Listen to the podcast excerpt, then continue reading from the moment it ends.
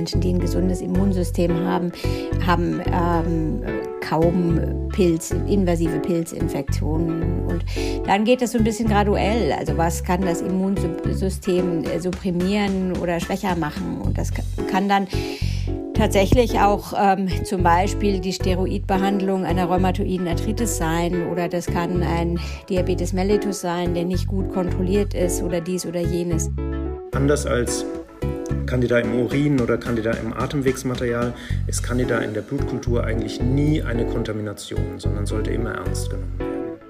Wenn der Erreger mal hämatogen streut, dann gibt es fast nichts, wo er nicht eine invasive Infektion machen kann. Die klassischen Menschen mit invasiver Aspergillose sind Menschen, die eine lange Neutropenie haben, die zum Beispiel eine schwere Leukämietherapie ähm, hinter sich gebracht haben. Wenn man bei einem Patienten, der auf Intensivstation liegt, äh, Influenza hat und, oder Covid-19 und aus dem Trachealsekret oder der, dieser Absaugung, Bronchialabsaugung wächst in nennenswerter Zahl Aspergillus, dann ähm, sollte man das wirklich ernst nehmen. Aber nicht bei jedem äh, Influenza-Patienten auf Intensivstation, der ein positives Beta-D-Glucan hat, äh, muss man eine äh, Anti-Aspergillus-Therapie einleiten.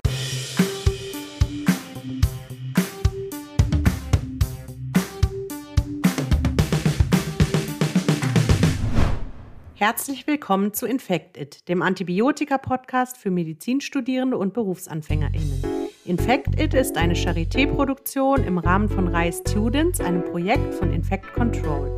Mein Name ist Sandra Schneider, ich bin Internistin und wissenschaftliche Mitarbeiterin im Institut für Hygiene und Umweltmedizin der Charité. Gemeinsam mit Medizinstudierenden bespreche ich in jeder Folge ein Thema aus der Infektionsmedizin mit einer Expertin oder einem Experten, manchmal auch mit mehreren. Diesmal machen wir einen Ausflug in die Welt der Pilze. Es geht um invasive Candida und invasive Aspergillus-Infektionen. Nach einer allgemeinen Definition invasiver Pilzinfektionen besprechen wir die beiden Krankheitsbilder nacheinander. Dabei geht es jeweils um die Erreger, die Pathogenese, das klinische Bild, sinnvolle Diagnostik und die adäquate Therapie. Nutzt gern die entsprechenden Kapitelmarken. Die Aufnahme stammt vom 9. Mai 2022. Viel Spaß beim Zuhören.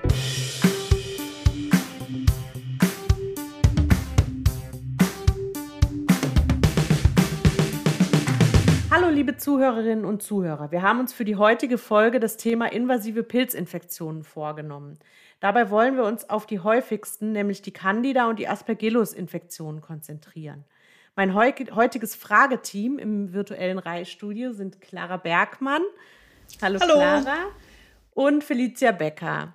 Hallo. Hi Felicia. Beide kennt ihr vielleicht schon aus früheren Folgen. Clara, du bist ja mittlerweile in der Examensvorbereitung. Hast du im PJ eigentlich mit invasiven Pilzinfektionen zu tun gehabt?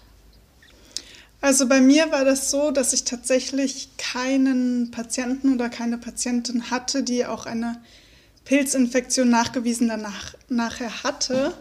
Es gab allerdings eine Patientin, die hatte eine invasive ähm, Pneumonie, also schon abszedierend wirklich. Und da stand es am Anfang noch so mit im Raum.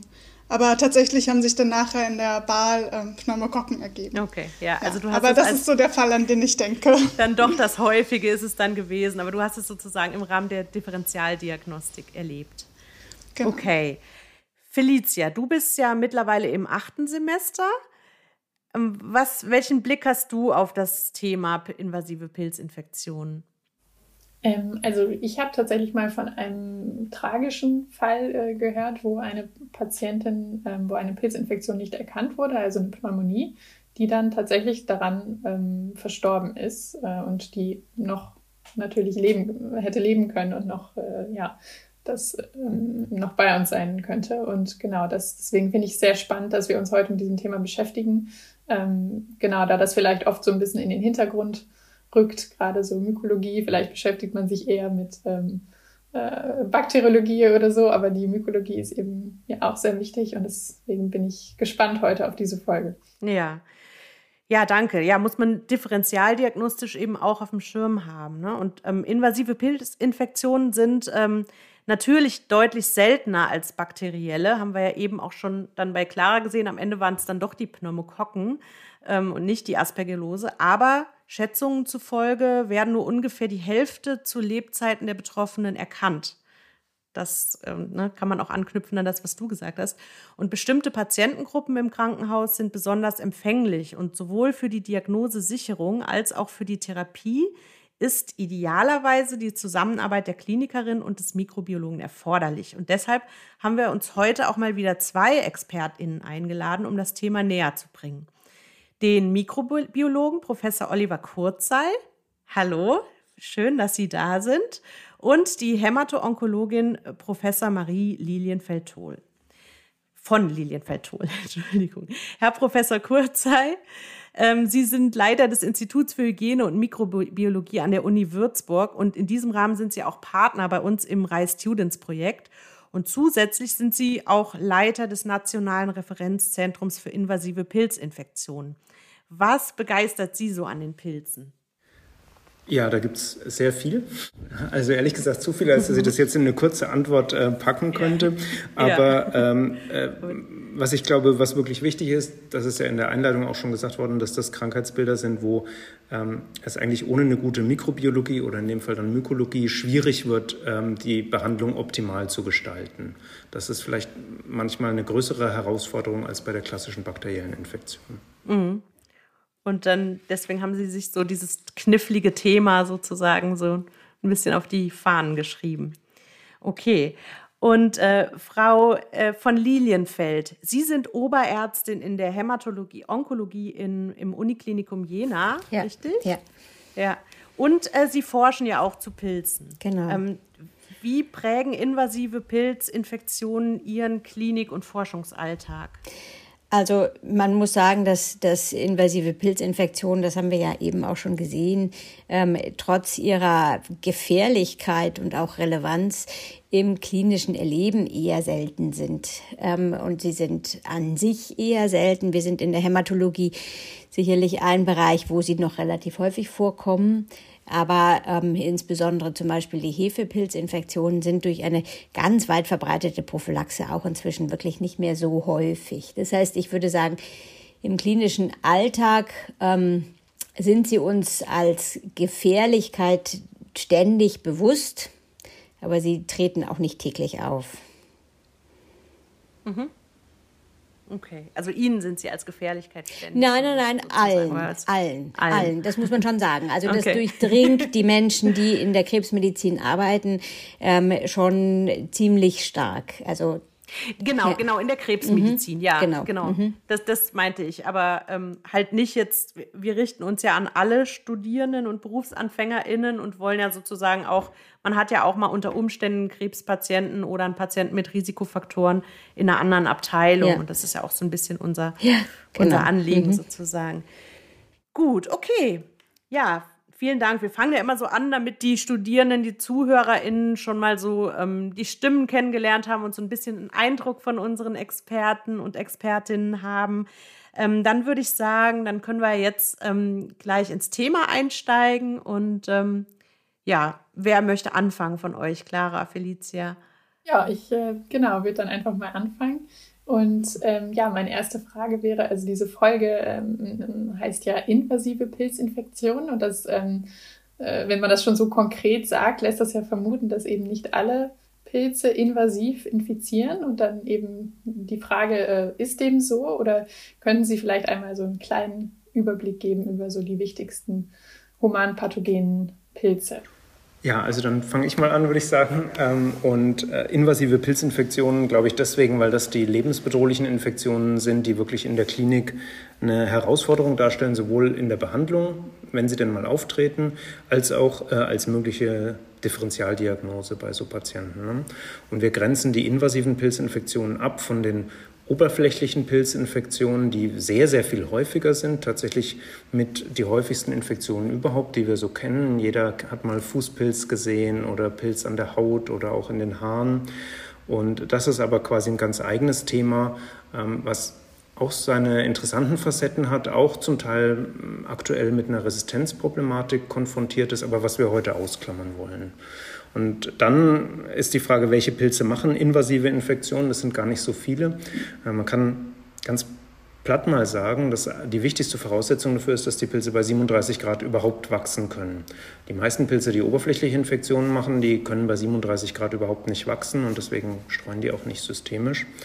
Und dann kommt es ein bisschen darauf an, wo auf unserem Planeten wir uns befinden. Und hier in Europa da sind es eben dann zwei Gattungen, nämlich Candida und Aspergillus. Das sind die, über die wir heute auch sprechen wollen, ähm, die den überwiegenden Teil der invasiven Pilzinfektionen ausmachen. Wenn wir woanders hingehen, nach Afrika, äh, dann sind es andere Pilze, die eine Rolle spielen. Auch in Südamerika gibt es andere Pilze. Die müssen wir dann vielleicht beim nächsten Mal besprechen. Ja, es klang ja gerade schon so als vielleicht nächste Frage an. Bei welchen Patienten muss ich denn überhaupt an so eine invasive Pilzinfektion denken? Was sind so die allgemeinen Risikofaktoren, die mich da hinleiten würden? Ich glaube, das geht in meinen Bereich, oder? Also generell ähm, ist, es, ist es schon so, dass jemand mit einem gesunden Immunsystem sich eigentlich gegen invasive Pilzinfektionen ganz gut wehren kann.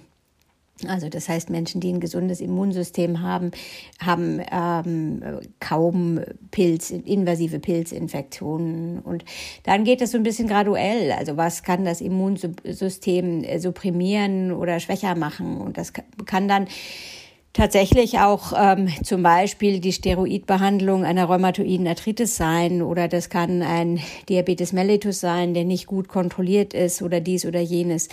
Solche Konstellationen prädisponieren eher in Richtung Hefepilzinfektion, wobei das bei dem Diabetes nochmal so ein bisschen anders ist. Mm, und so die schwerwiegende Immunsuppression, die wir zum Beispiel in der Krebsmedizin einsetzen, die ähm, schafft eine wirkliche Prädisposition für invasive Pilzinfektionen aller Art, sowohl der Hefepilzinfektionen als auch der Fadenpilzinfektionen. Ähm, und da, das ist sozusagen das Kollektiv, was die allermeisten Menschen mit diesem Thema dann recht schnell assoziieren. Okay, also Sie haben jetzt quasi als Hauptrisikofaktoren für die, für, für jetzt einfachere invasive Candida-Infektionen dann ähm, eine medikamentöse immunsuppressive Therapie, jetzt aber nicht so stark, einfach mit, mit Glukokortikoiden, Steroiden und ähm, auch in manchen Fällen Diabetes mellitus genannt. Und ähm, habe ich Sie richtig verstanden, für die Aspergillus-Infektion muss man schon wesentlich schwerer immunsupprimiert sein dann? In aller Regel. Ja, okay. Also für Candida kann man vielleicht auch noch erwähnen, dass letztendlich jede intensivmedizinische Behandlung auch ein, eine Immunsuppression darstellt, die in gewisser Weise prädisponiert. Also jetzt auch nicht so, dass jeder Patient auf Intensivstation eine Candida-Infektion hat, aber das wird häufig vergessen, dass das eine unspezifische Art der Immunsuppression ist. Und was ich auch noch ganz interessant finde, ähm, ist einfach der Umkehrschluss. Da erinnere ich mich doch an viele Fälle aus meiner ähm, äh, aus meinem Erleben, wo Patienten eine schwere invasive Schimmelpilzinfektion gekriegt haben, ähm, von denen am Anfang gesagt wurde, die sind völlig gesund gewesen und aus völliger Gesundheit heraus erkrankt.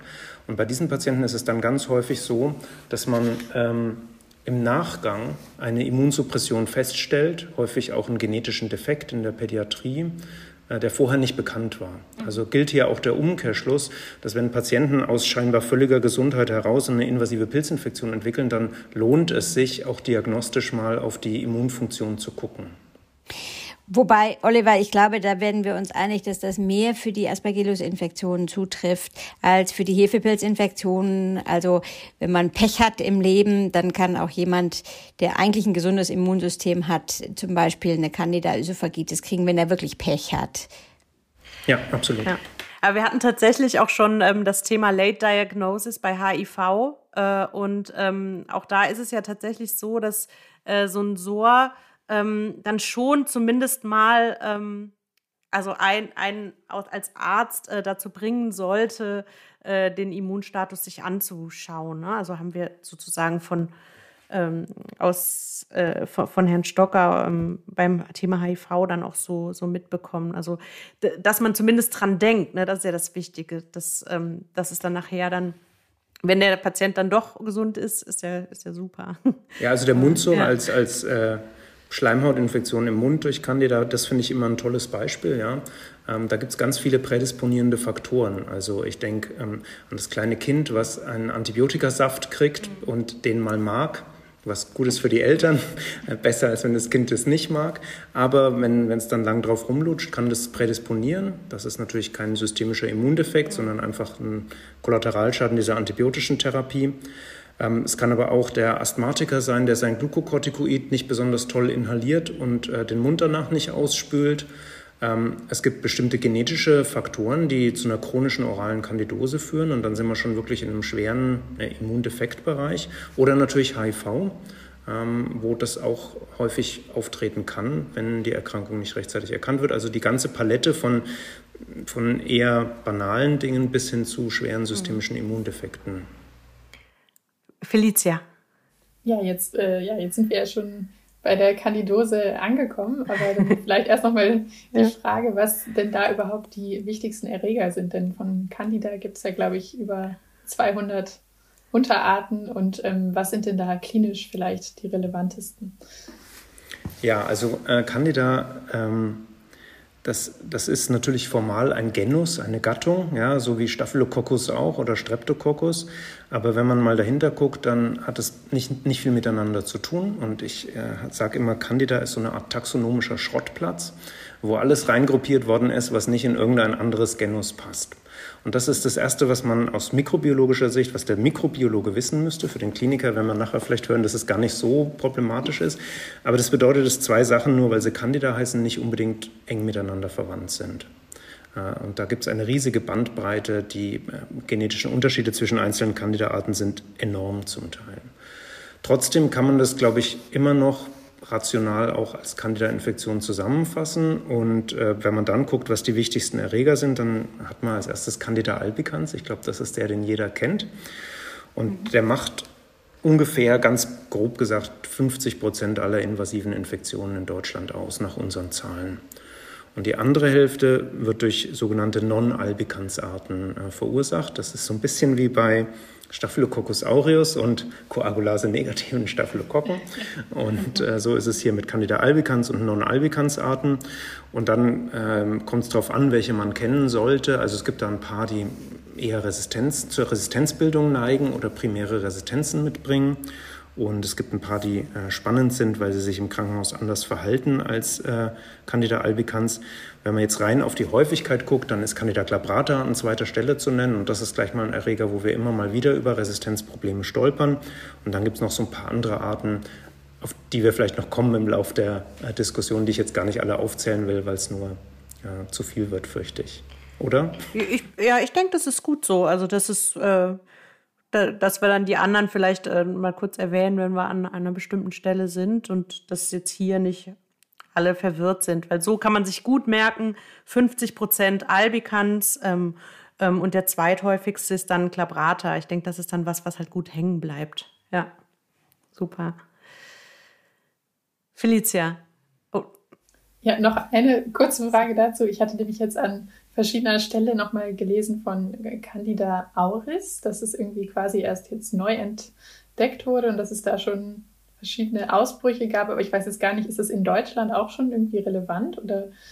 Super, also das freut mich, dass Sie das schon mal gehört haben. Ähm, und äh, da rede ich gerne noch äh, ganz viel drüber. Und das ist wirklich eine neue äh, ja, eine Art, die ist 2009 überhaupt das erste Mal beschrieben worden, aus dem äußeren Gehörgang einer 70-jährigen japanischen Patientin in Tokio. Und die Kollegen in Japan haben damals offensichtlich Lust und Zeit gehabt, äh, gleich mal eine neue Art zu beschreiben. Macht man normalerweise nicht, dass man aufgrund eines einzigen Isolats gleich eine neue Art beschreibt. Und das ist, Paper ist auch eher, sage ich mal, von dubioser Qualität. Es gibt mittlerweile eine korrigierte Version davon, weil niemandem damals klar war, dass das plötzlich ein Erreger werden würde, der sich weltweit ausbreitet und, und uns vor erhebliche Probleme stellt. Und das ist leider tatsächlich so, ähm, dass, dass diese Art sich äh, vor allem dadurch von anderen Kandidaten unterscheidet, dass sie halt im Krankenhaus relativ effizient übertragen werden kann. Wir haben große Ausbrüche gesehen in vielen Teilen der Welt, ähm, in Europa, vor allem in Großbritannien und in Spanien. Und in Deutschland sind wir so Stand heute, glaube ich, bei insgesamt 33 bekannten Patienten mit äh, Candida auris. Und wir haben mittlerweile drei potenzielle Übertragungsereignisse äh, gesehen, aber jeweils äh, nur mit einem Sekundärfall bisher zum Glück. Ähm, Das ist sicher nochmal eine ganz eigene Entität. Wenn Zeit ist, können wir darüber auch nochmal ganz viel reden. Im klinischen Alltag, glaube ich, ist es so, dass es momentan keine relevante Rolle spielt in Deutschland und hoffentlich, dass das noch für ein paar Jahre so bleibt. Ja, genau. Ähm, wir haben jetzt Candida auris angesprochen und da habe ich gehört, dass die Übertragungswege ein bisschen anders sind. Aber dass eigentlich Candida ähm, häufiger über endogen eigentlich die Patienten infiziert. Also mir geht es jetzt nochmal so um die Kontaktwege, wie stecke ich mich eigentlich an und welche Organsysteme werden dann befallen. Als großes Themenfeld. Mhm. Genau, und da würde ich vorschlagen, dass wir da eben wieder zu den häufigen zurückkommen äh, damit, äh, damit nicht zu viel Verwirrung entsteht. Ne? Also wir können ja festhalten, Candida auris, wenn irgendjemand den irgendwo mal trifft, dann muss man wissen, super leicht übertragbar und haben wir hier eigentlich noch nicht. Aber jetzt sprechen wir wieder über die häufigen ähm, und äh, wie man mit denen im klinischen Alltag so umgeht. Oder beziehungsweise wo sie herkommen. Ne? Und, ja. und ich denke, da ist es eben ja ganz wichtig. Das ist so etwas, was man, ähm, was schon super ist, wenn man das so ein bisschen verstehen lernt, dass es Infektionen gibt, die ähm, von außen kommen, Exogene, die einfliegen sozusagen und endogene Infektionen, wo man im Prinzip eigentlich das Pathogen ähm, mit sich herumträgt, physiologischerweise und das einem eigentlich normalerweise halt aber nicht krank macht. Und das ist aber bei Candida genau der Fall. Candida ist ja ein, ein typisches ein typische äh, also oder ein, ein Pathogen, was, was uns besiedelt. Ähm, und zwar im Gastrointestinaltrakt, in den Schleimhäuten, in der Haut zu unterschiedlichem Maß, aber in irgendeiner Form eben schon. Und wenn dann halt Barriere, Dysfunktionen da sind oder wenn ähm, die Immun Immunantwort nachlässt, dann kann es äh, diese invasiven Infektionen geben beziehungsweise dieses wunderbare Beispiel von dem Mundsor, wo man ja auch sagen kann, die ganze Problematik ist und ist ja lokal. Also sie ist lokal entstanden, auch in der ähm, möglicherweise Immundysregulation und, ähm, und dort ist dann eben auch diese, diese ähm, Infektion. Das heißt also mit anderen Worten, dass ähm, Candida-Infektionen in der Regel endogen entstanden sind was auch schon so ein bisschen nahelegt, wo sie sind, also wo sie lokalisiert sind, wenn sie auftreten, auch als invasive Infektionen, nämlich im Gastrointestinaltrakt, ähm, eben aus der Haut kommend. Und ähm, das Zweite, womit wir in der Klinik dann eben zu tun haben, ist, wenn wir die Problematik haben, dass wir das quasi iatrogen disloziert haben. Und das kann einem passieren, wenn man eben ähm, im, zum Beispiel einen äh, Katheter legt ins Gefäßsystem, wo man entweder bei der Anlage nicht richtig sauber war oder dann im weiteren Verlauf ähm, halt äh, das, was üblicherweise die Haut kolonisiert, dann reingetragen hat und dann ist es im, ähm, im Blut ähm, und kann dort zu Infektionen führen, weil es da halt natürlich dann einfach nicht hingehört. Okay, das ist, glaube ich, ganz wichtig für die Studierenden ähm, zu verstehen. Der, äh, der Candida-Pilz ist eigentlich da, auf der Haut, im Gastrointestinaltrakt, im Darm ja teilweise auch und ähm, kommt dann entweder wenn ich sie richtig verstanden habe, jetzt auch über den Darm vielleicht durch Barrierestörungen in die Blutbahn oder, oder eben ähm, über Gefäßkatheter. Kann man das? Ja, wahrscheinlich kann man das, kann man das im Wesentlichen so sagen, genau. Mhm. Genau. Und da ist ja dann auch ein wichtiger Punkt oder eine wichtige Abgrenzung. Sie hatten ja auch gesagt, ähm, äh, viele sind besiedelt und im, im, in der Klinik sind die ähm, Menschen, die PatientInnen ja dann auch noch an anderen Stellen besiedelt. Das heißt, wenn man da ähm, am Harnwegkatheter oder ähm, am, äh, im TBS was hat, heißt das nicht, dass jemand da eine Lungenentzündung oder eine Harnweginfektion hat. also die Lungenentzündung durch Candida ist so ein, so ein Spezialthema, denn wir ähm, stellen die Behauptung auf, dass es das nicht gibt. Also dass Candida keine Pneumonien in dem Sinne macht.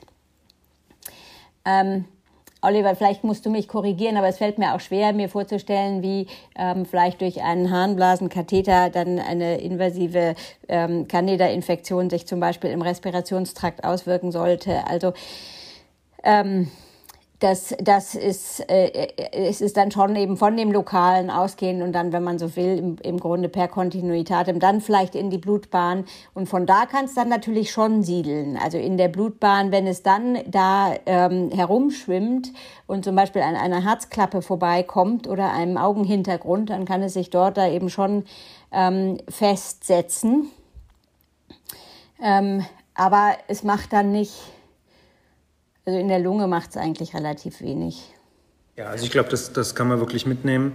Ähm, Candida ist ganz oft in der Lunge nachweisbar. Ne? Also wenn ich an Materialien denke von Intensivstationen, so dieses äh, Intermediat aus Trachealsekret und bronchoalveoläre Lavage, was man auf der Intensivstation gewinnt, je nachdem, wie tief man den Schlauch reinschiebt. Äh, ähm, wenn die Patienten lang genug auf der Station liegen äh, und künstlich beatmet werden, dann haben die irgendwann alle massenhaft Candida da drin. Auf, äh, denn auf diesen Intensivstationen ist Candida albicans häufig einer der oder der am häufigsten, am häufigsten überhaupt isolierte Erreger.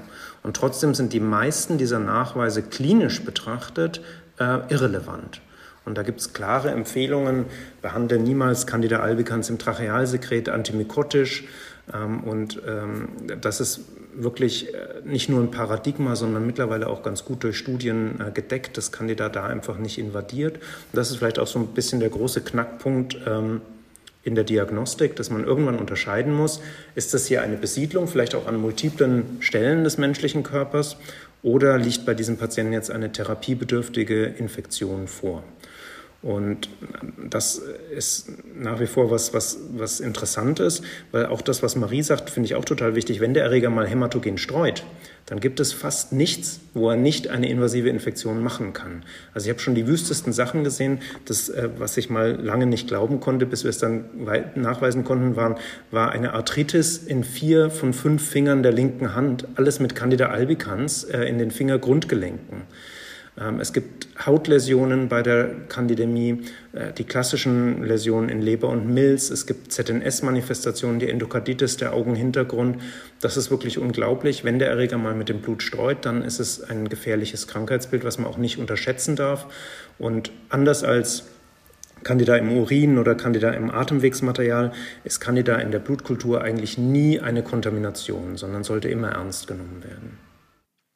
Mhm. Felicia, willst du dazu was fragen? Ja, ja, genau. Also genau, eben nochmal zu diesem Thema. Wir hatten ja auch eben vorhin gesagt, dass eben invasive Pilzinfektionen auch zu den überhaupt am häufigsten äh, übersehenen Todesursachen zählen. Und ähm, jetzt haben wir ja schon das gerade so ein bisschen angesprochen, dass es so schwierig ist. Aber was sollte man ähm, sich denn jetzt merken in der Diagnostik? Worauf sollte man da genau achten? Oder vielleicht auch für den Kliniker, was sollte man dann am besten einschicken? Also eher kein Atemwegsmaterial, weil das unsicher ist. Dann Blutkulturen oder die Frage, wie viele oder im Verlauf? Was sind da so die Dinge, die man beachten sollte? Also ich, ähm, ich denke ehrlich gesagt, wir, äh, erstens mal beantworten wir das, glaube ich, geteilt. Ne? Ich mache so ein bisschen. So. Aber, aber ähm, ich bin ja eine große Freundin davon, dass man prinzipiell eben schon Diagnostik betreibt. Also es ist jetzt nicht verboten, ein Atemwegsmaterial einzusenden. Ähm, es ist nur gut, wenn man dann hinterher weiß, was man damit macht. Ähm, also was das dann bedeutet, was man als, ähm, als Information bekommt. Und, äh, und Sie haben das eigentlich, finde ich, schon sehr gut in Ihrer Frage auch so ein bisschen kritisch angesprochen. Es ist nicht immer viel hilft viel.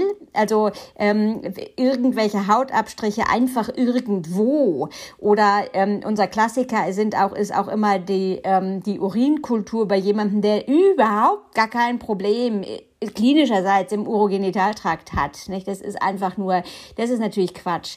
Aber wenn Sie Hinweise haben auf einen Fokus, wenn Sie jemanden haben, der ähm, ein septisches Krankheitsbild entwickelt. Sie haben wirklich begründet ähm, den Verdacht, da liegt eine hämatogen streuende Infektion vor. Dann sind zum Beispiel Blutkulturen eben wirklich sehr, sehr gut. Und da ist, ähm, ist es wirklich wichtig zu wissen, dass es leider so ist, dass Candida nicht so prima wächst und nicht so toll immer positiv zurückkommt. Das heißt, da ist es wirklich so, je mehr Blutkulturen, desto besser eigentlich.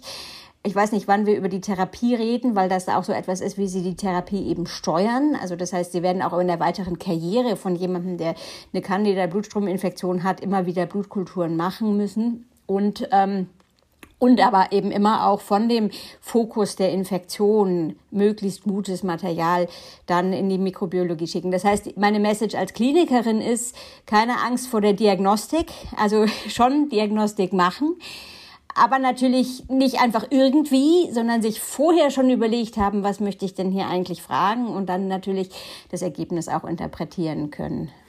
Ja, also das, ich, ich füge vielleicht noch was kurz an und dann äh, gerne weitere Fragen. Also erstens möchte ich allem äh, uneingeschränkt zustimmen und zweitens einfach nochmal von der Systematik gibt es aus meiner Sicht, glaube ich, drei Strategien, die man ausprobieren kann, um um eine, die Diagnose einer klinisch relevanten Infektion zu sichern. Und die erste und beste und wichtigste ist immer die Untersuchung von sogenanntem primär sterilem Material. Also das heißt Material, wo Candida eigentlich nicht sein darf. Und Blut ist das am einfachsten zugänglich und am häufigsten untersuchte. Aber das kann auch mal ein steriles Gelenkpunktat sein. Das kann ein, ein Pleurasekret sein, ähm, wie gesagt selten. Ähm, das kann auch eine Liquorpunktion sein. Alles Mögliche, so, solange das Material ähm, primär steril ist, das heißt, Candida darf nicht wachsen. Das ist der beste Weg. Und wenn Sie da Candida finden, dann sollten Sie es auch ernst nehmen. Das ist mal die Diagnose. Die zweite Option wäre, ähm, nicht kulturbasierte Diagnostik zu nehmen. Dafür gibt es sogenannte serologische Verfahren mit Antigennachweisen, vor allem dem Beta-D-Glucan. Ähm, das ist eigentlich der einzige in Leitlinien auch nur erwähnte serologische Marker. Andere sind äh, so schlecht, dass man sie nicht machen muss. Ähm, diese Strategie kann hilfreich sein, um abzuwägen, ist es wichtig klinisch oder ist es eher nicht wichtig, ist aber insgesamt definitiv unterlegen zu der ersten Strategie. Und die dritte Strategie ist die, ähm, dass ich tatsächlich einfach äh, ganz viele unwichtige Materialien untersuche also den äh, Rektalabstrich, den äh, Urin, ähm, das Atemwegsmaterial und dann irgendwelche Scores berechne. Und je, an je mehr Stellen die Patienten besiedelt sind und je kränker sie in der Klinik sind, umso höher ist ihr Risiko für eine invasive Pilzinfektion. Und da gibt es tatsächlich Scores, die zumindest in der Publikation in der Anwendung auch ganz gut funktionieren. Ich würde trotzdem immer die ersten beiden Methoden ähm, bevorzugen. Und ich glaube nicht, dass man sagen kann, dass Scores auf breiter Linie in allen klinischen Stationen eingesetzt werden, äh, gewinnbringend. Mhm. Da wäre es ja ganz interessant, äh, nochmal Frau von Lilienfeld zu hören, wie Sie es dann konkret äh, machen. Also der also, Candida-Score ähm, ist, ähm, das ist so ein Kind der Intensivmedizin. also jedenfalls in meinem Erleben. Und da kommt er so ein bisschen vor in der Hämatologie, Onkologie äh, äh, ist der nicht, ähm, also wir verwenden den nicht, der hat nichts. Ähm, und während ich natürlich Oliver auch komplett uneingeschränkt zustimme, möchte ich noch mal so ein bisschen den Fokus darauf legen, mit ähm, also genau primär steriles Material und einfach ehrliche mikrobiologische Diagnostik, das ist ja im Prinzip, was du gesagt hast, ähm, von Seiten des Klinikers eben von dem klinischen Fokus, also doch, doch irgendwie versuchen, die Erkrankung ähm, zu diagnostizieren. Also ich will damit sagen, keine Liquopunktion als primär steriles Material, ja, ja, wenn das Problem ganz woanders ja, liegt. Ja, um Gottes Willen. Ja. Genau, äh, Clara. Ja, ich habe noch mal eine Frage auch zur Labordiagnostik, aber so ein bisschen weg von den spezifischen Nachweisen. Wie ist es denn? Haben die Patienten ähm, ein hohes Entzündungsniveau? Oder wenn ich gerade, wenn ich sage, Risikofaktor ist eben die Leukozytopenie, ähm, gehen die von den Entzündungen dann gar nicht so hoch? Also wenn, wenn sie ähm, wenn, wenn Sie eine Immunsuppression haben, gehen Sie in der Regel von den Leukozyten gar nicht so hoch. Ähm, das, das ist vollkommen richtig. Ähm, und das Entzündungsniveau ist klassischerweise ähm, bei Candida-Infektionen ein bisschen niedriger als bei bakteriellen. Also was so wirklich die heftigsten ähm, Reaktionen macht in diesen ganzen ähm, äh, inflammatorischen Parametern wie CRP und IL-6 und lauter solche Sachen sind eigentlich die gramnegativen Infektionen. Und da sind die Candida-Infektionen so ein bisschen gedämpfter. Mhm. Vielleicht können wir, Sie haben ja eben gesagt, ähm, äh, das Wichtigste ist dann quasi gezielte Diagnostik zu machen, da wo ein klinischer Fokus vermutet ähm, wird. Ähm, wie, wie präsentiert sich denn so ein klinisches Bild? Also was, was triggert Ihren Verdacht auf eine, Candida äh, auf eine invasive Candida-Infektion? Also für mich aus dem inneren, aus der inneren Medizin sind die Klassiker sind eben schon die ähm, invasiven Candida-Infektionen des Gastrointestinaltraktes, meistens eben vom oberen Gastrointestinaltrakt. Ähm, und ähm, das, das präsentiert sich meistens klassisch. Die, die Patienten und Patientinnen beklagen vor allem Schmerzen beim, beim Schlucken, beim Trinken von, von sauren Flüssigkeiten, beim Essen und so weiter und so fort. Das kann dann aber auch febril werden ähm, und das kann sich fortsetzen, eben die, die Speiseröhre äh, hinunter und kann dann zu so einer Ösophagitis ähm, werden. Das ist tatsächlich so der Klassiker aus dem Lehrbuch. Die etwas ähm, ungewöhnlicheren Manifestationen ähm, die wir tatsächlich aber in der Hämatologie, Onkologie so selten wiederum gar nicht sehen. Ähm, das, was ähm, Oliver schon kurz angesprochen hatte, die hepatolinale Candidiasis, also wo das sozusagen ähm, äh, im, im, zwischen, zwischen Leber und Milz sich manifestiert, das ist eine ähm, Infektion, die die Patienten und Patientinnen selber gar nicht unbedingt bemerken müssen ähm, und die auch paradoxerweise dann klinisch zum Tragen kommt, wenn sie eigentlich vom Immunsystem her sich auch wieder ähm, regenerieren und erholen. Und da würde ich sagen, das ist nicht selten eine Art Zufallsbefund, die wir vielleicht, während wir ähm, was, auf was anderes gucken oder irgendwas anderes versuchen zu diagnostizieren, bildgebend feststellen und dann feststellen, oh, hier sind ähm, Herde in der Leber, da müssen wir mal gucken, was das ist und dann ist das möglicherweise Candida.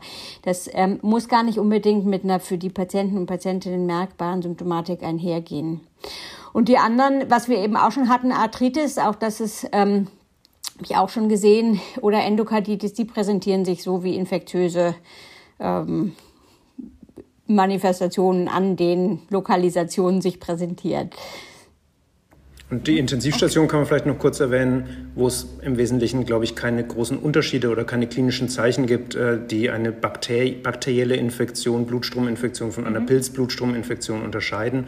Das wäre schön, wenn es das gäbe, gibt es aber nicht. Also jeder Patient auf Intensivstation, der Temperaturen entwickelt, wo die Beatmungssituation sich verschlechtert, insgesamt der Zustand schlechter wird, der kann genauso gut eine äh, Pilzinfektion haben wie die ähm, häufigere bakterielle Infektion.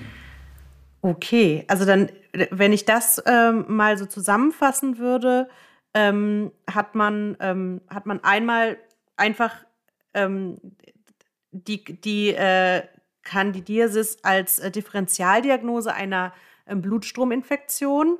Ähm, dann hat man jetzt auch eher auf den Normalstationen bei den Immunsupprimierten das klinische Bild einer Ösophagitis, also einer gastrointestinalen Infektion. Ähm, und äh, dann haben sie auf den Normalstationen dann eigentlich dann auch die Folgen einer vielleicht übersehenen Blutstrominfektion, also dass sie dann die, die ähm, Absiedlungen sehen, entweder ähm, Lebermilz oder diese selteneren Fälle Arthritis oder Auge oder wo auch immer. Also kann, kann man das so zusammenfassen? Also so relativ, ja. Ähm, also ich glaube, man muss schon sagen, also das Krankheitsbild der Ösophagitis im Speziellen, also weiß ich nicht, aber das sehen wir am häufigsten entweder bei HIV-Patienten, das ist selten geworden, oder bei den hämato-onkologischen Patienten. Und die Blutstrominfektionen, da ist es so, dass der überwiegende Teil tatsächlich nach unseren Daten ähm, äh, auf Normalstationen auftritt. Äh, also ähm, etwa 40 Prozent, glaube ich, sind die aktuellen Zahlen bei uns intensiv und 60 Prozent Normalstation.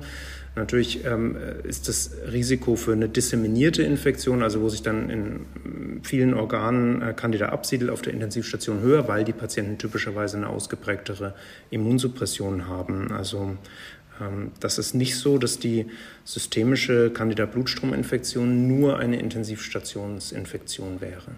Achso, nee, okay, das wollte ich auch gar nicht so, so gesagt haben, aber das habe ich vielleicht dann falsch zusammengefasst. Nur, dass man es auf der Intensivstation vielleicht öfter dann darüber sofort mitkriegt und bei diesen, so hatte ich das jetzt verstanden, bei diesen schwerer immunsupprimierten, ähm, äh, bei Ihnen, Frau von Lilienfeld, dann manchmal erst anhand der Absiedlungen. Also so hat, manchmal. das, das wäre Manchmal. Manchmal. genau. Aber, aber ich würde schon okay. trotzdem auch sagen, dass die, die ähm, äh, fassbaren gastrointestinalen Manifestationen überwiegen in der Häufigkeit.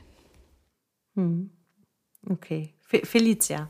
Du meldest ja. schon ganz, du willst schon ganz lange was fragen.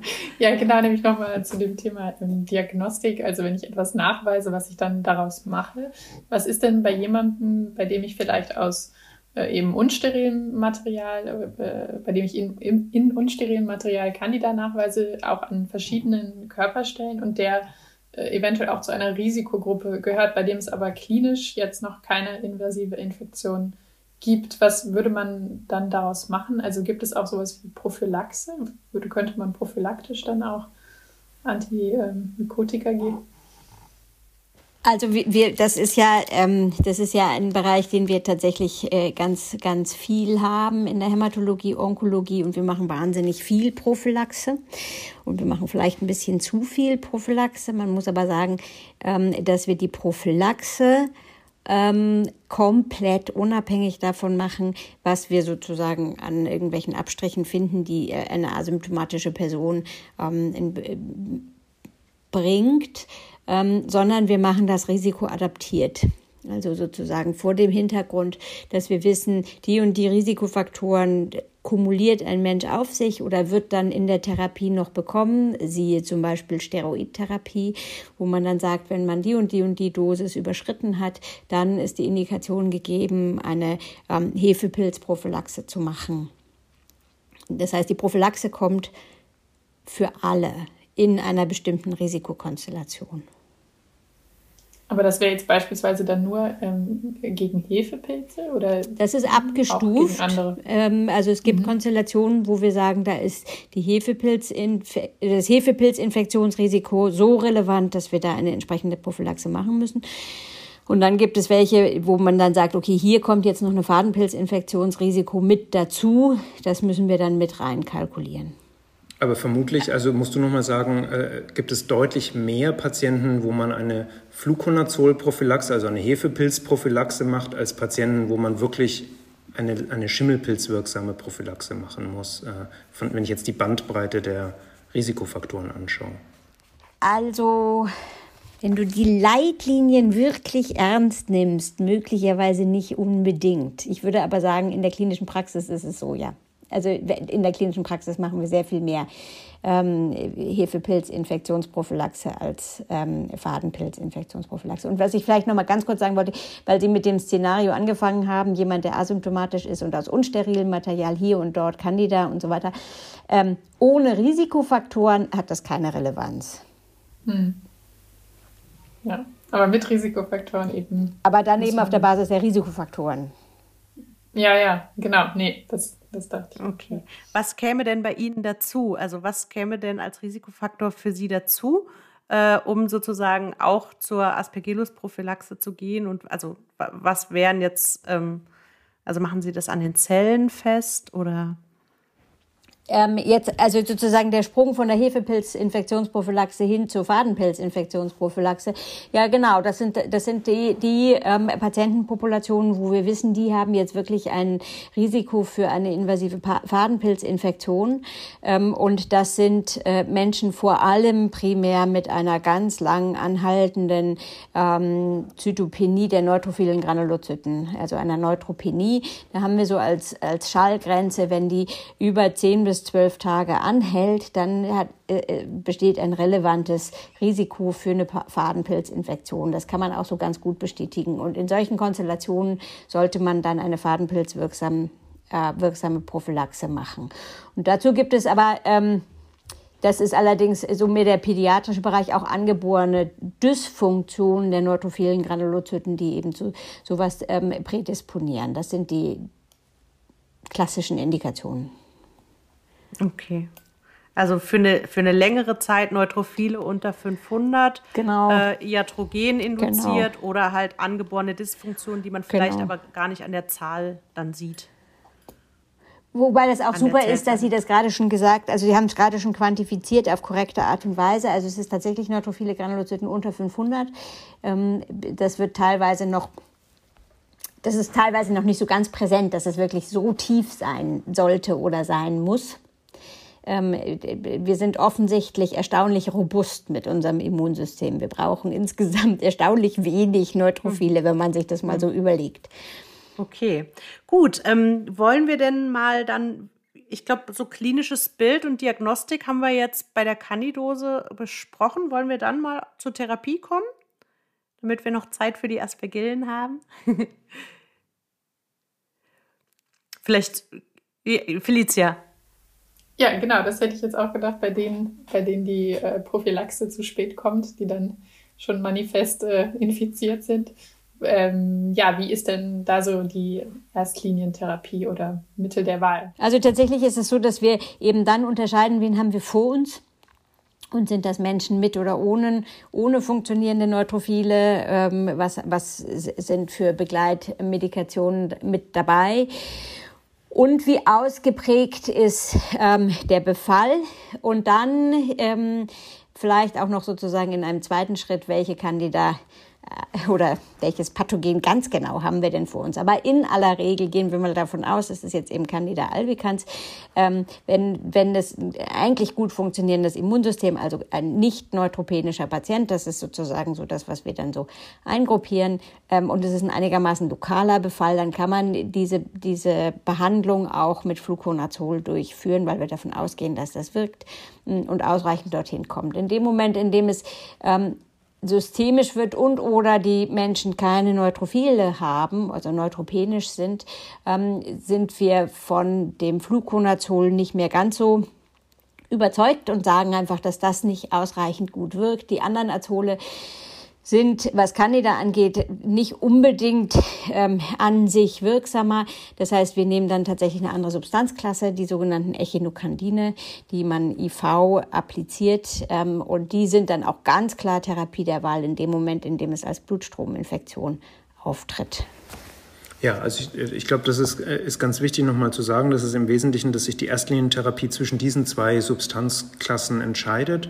Ähm, die Echinokandine die an der Zellwandbiosynthese der Pilze angreifen und ähm, wo es jetzt aus mykologischer Sicht keine Präferenz für die ein oder andere Substanz in der Klasse gibt. Da mag es mal klinische Präferenzen geben, das äh, äh, meine ich jetzt nicht, aber die wirken alle drei gleich gut und wir gehen auch aktuell davon aus, dass wenn äh, in diesen extrem seltenen Fällen, wo mal eine Resistenz gegen Echinokandine vorliegt, dann ist es immer auch eine Resistenz gegen die ganze Klasse. Und dann haben wir auf der anderen Seite die Azol-Antimykotika. Und äh, da ist ja schon gesagt worden, dass äh, die Leitsubstanz mal das Fluconazol ist. Und das Fluconazol hat erstens eine äh, gute Wirksamkeit und zweitens auch äh, ganz, ganz schöne Parameter, was so die Verteilung im Gewebe angeht. Also ist sehr gut ZNS-gängig, geht in alle möglichen Gewebe rein, ist oft ganz gut verträglich. Und es gibt eigentlich in den allermeisten Fällen bei invasiven Candida-Infektionen keinen Grund, ein anderes Azol zu nehmen, so wie es ja gerade auch schon dargestellt worden ist. Ähm, und ja, wenn man es jetzt runterbricht, dann kann man wahrscheinlich sagen, die Patienten, die wirklich schwer krank sind, die sollten wahrscheinlich initial das Echinokandin kriegen. Übrigens auch aus der Erwägung heraus, dass wir ja, wie gesagt, 50 Prozent Non-Albicans-Infektionen haben und da die häufigste Art äh, zumindest nicht besonders gut auf, auf Fluconazol anspricht, außer man dosiert es äh, sehr hoch. Äh, und deswegen sollte man dann mit einem Echinokandin beginnen. Und gegebenenfalls gibt es ja auch die Möglichkeit einer Deeskalation, dann quasi in Folge auf das Fluconazol zu wechseln. Also ganz ähnlich hier ähm, wie bei der äh, antibakteriellen Therapie, wo man das ja auch mit der Eskalation und Deeskalation mhm. macht. Also äh, kann man das dann so sagen, dass, dass Sie sozusagen, sobald Sie die Spezies albicans haben, schon deeskalieren können, ähm, weil albicans meistens sensibel ist? Oder würden Sie dann auch noch die wirklich die Resistenztestung abwarten? Also äh, die, erstens ist die, die, die, Klinik des Patienten, glaube ich, das, was im Vordergrund mhm. steht. Also wenn der Patient neutropen ist, dann nicht de deeskalieren ja. und wenn der Patient ja. klinisch instabil ist, dann nicht deeskalieren. Äh, aber wenn der Patient nicht neutropen ist, total stabil, keine Symptome und wir haben Candida albicans, dann kann ich auch deeskalieren. Äh, Resistenzen gegen ähm, Fluconazol bei Candida albicans sind in Deutschland extrem selten. Also das sind wirkliche Raritäten und äh, die Befürchtung einer Fluconazolresistenz bei einem nachgewiesenen Candida albicans ist kein guter Grund, nicht zu deeskalieren. Sehr kompliziert, aber so okay. meine ich Ich würde vielleicht dann noch einen ganz kurzen, kurzen Kommentar auch von wegen ähm, Eskalation oder Deeskalation. Es ist ja so, dass wir die, ähm, die Therapie auch, auch steuern, also die Therapiedauer vor allem auch steuern. Und zwar steuern wir sie eben zum Beispiel im, im, im ähm, Falle einer Blutstrominfektion an den negativen Blut Kulturen. Das heißt, wir müssen ja im Verlauf Blutkulturen abnehmen und sagen dann von der letzten oder von der ersten negativen Blutkultur 14 Tage drauf therapieren. Und in der klinischen Praxis muss man sagen, es ist ja, also das heißt, es ist 14 Tage plus X, ne? weil ich ja sowieso ähm, das davor schon habe.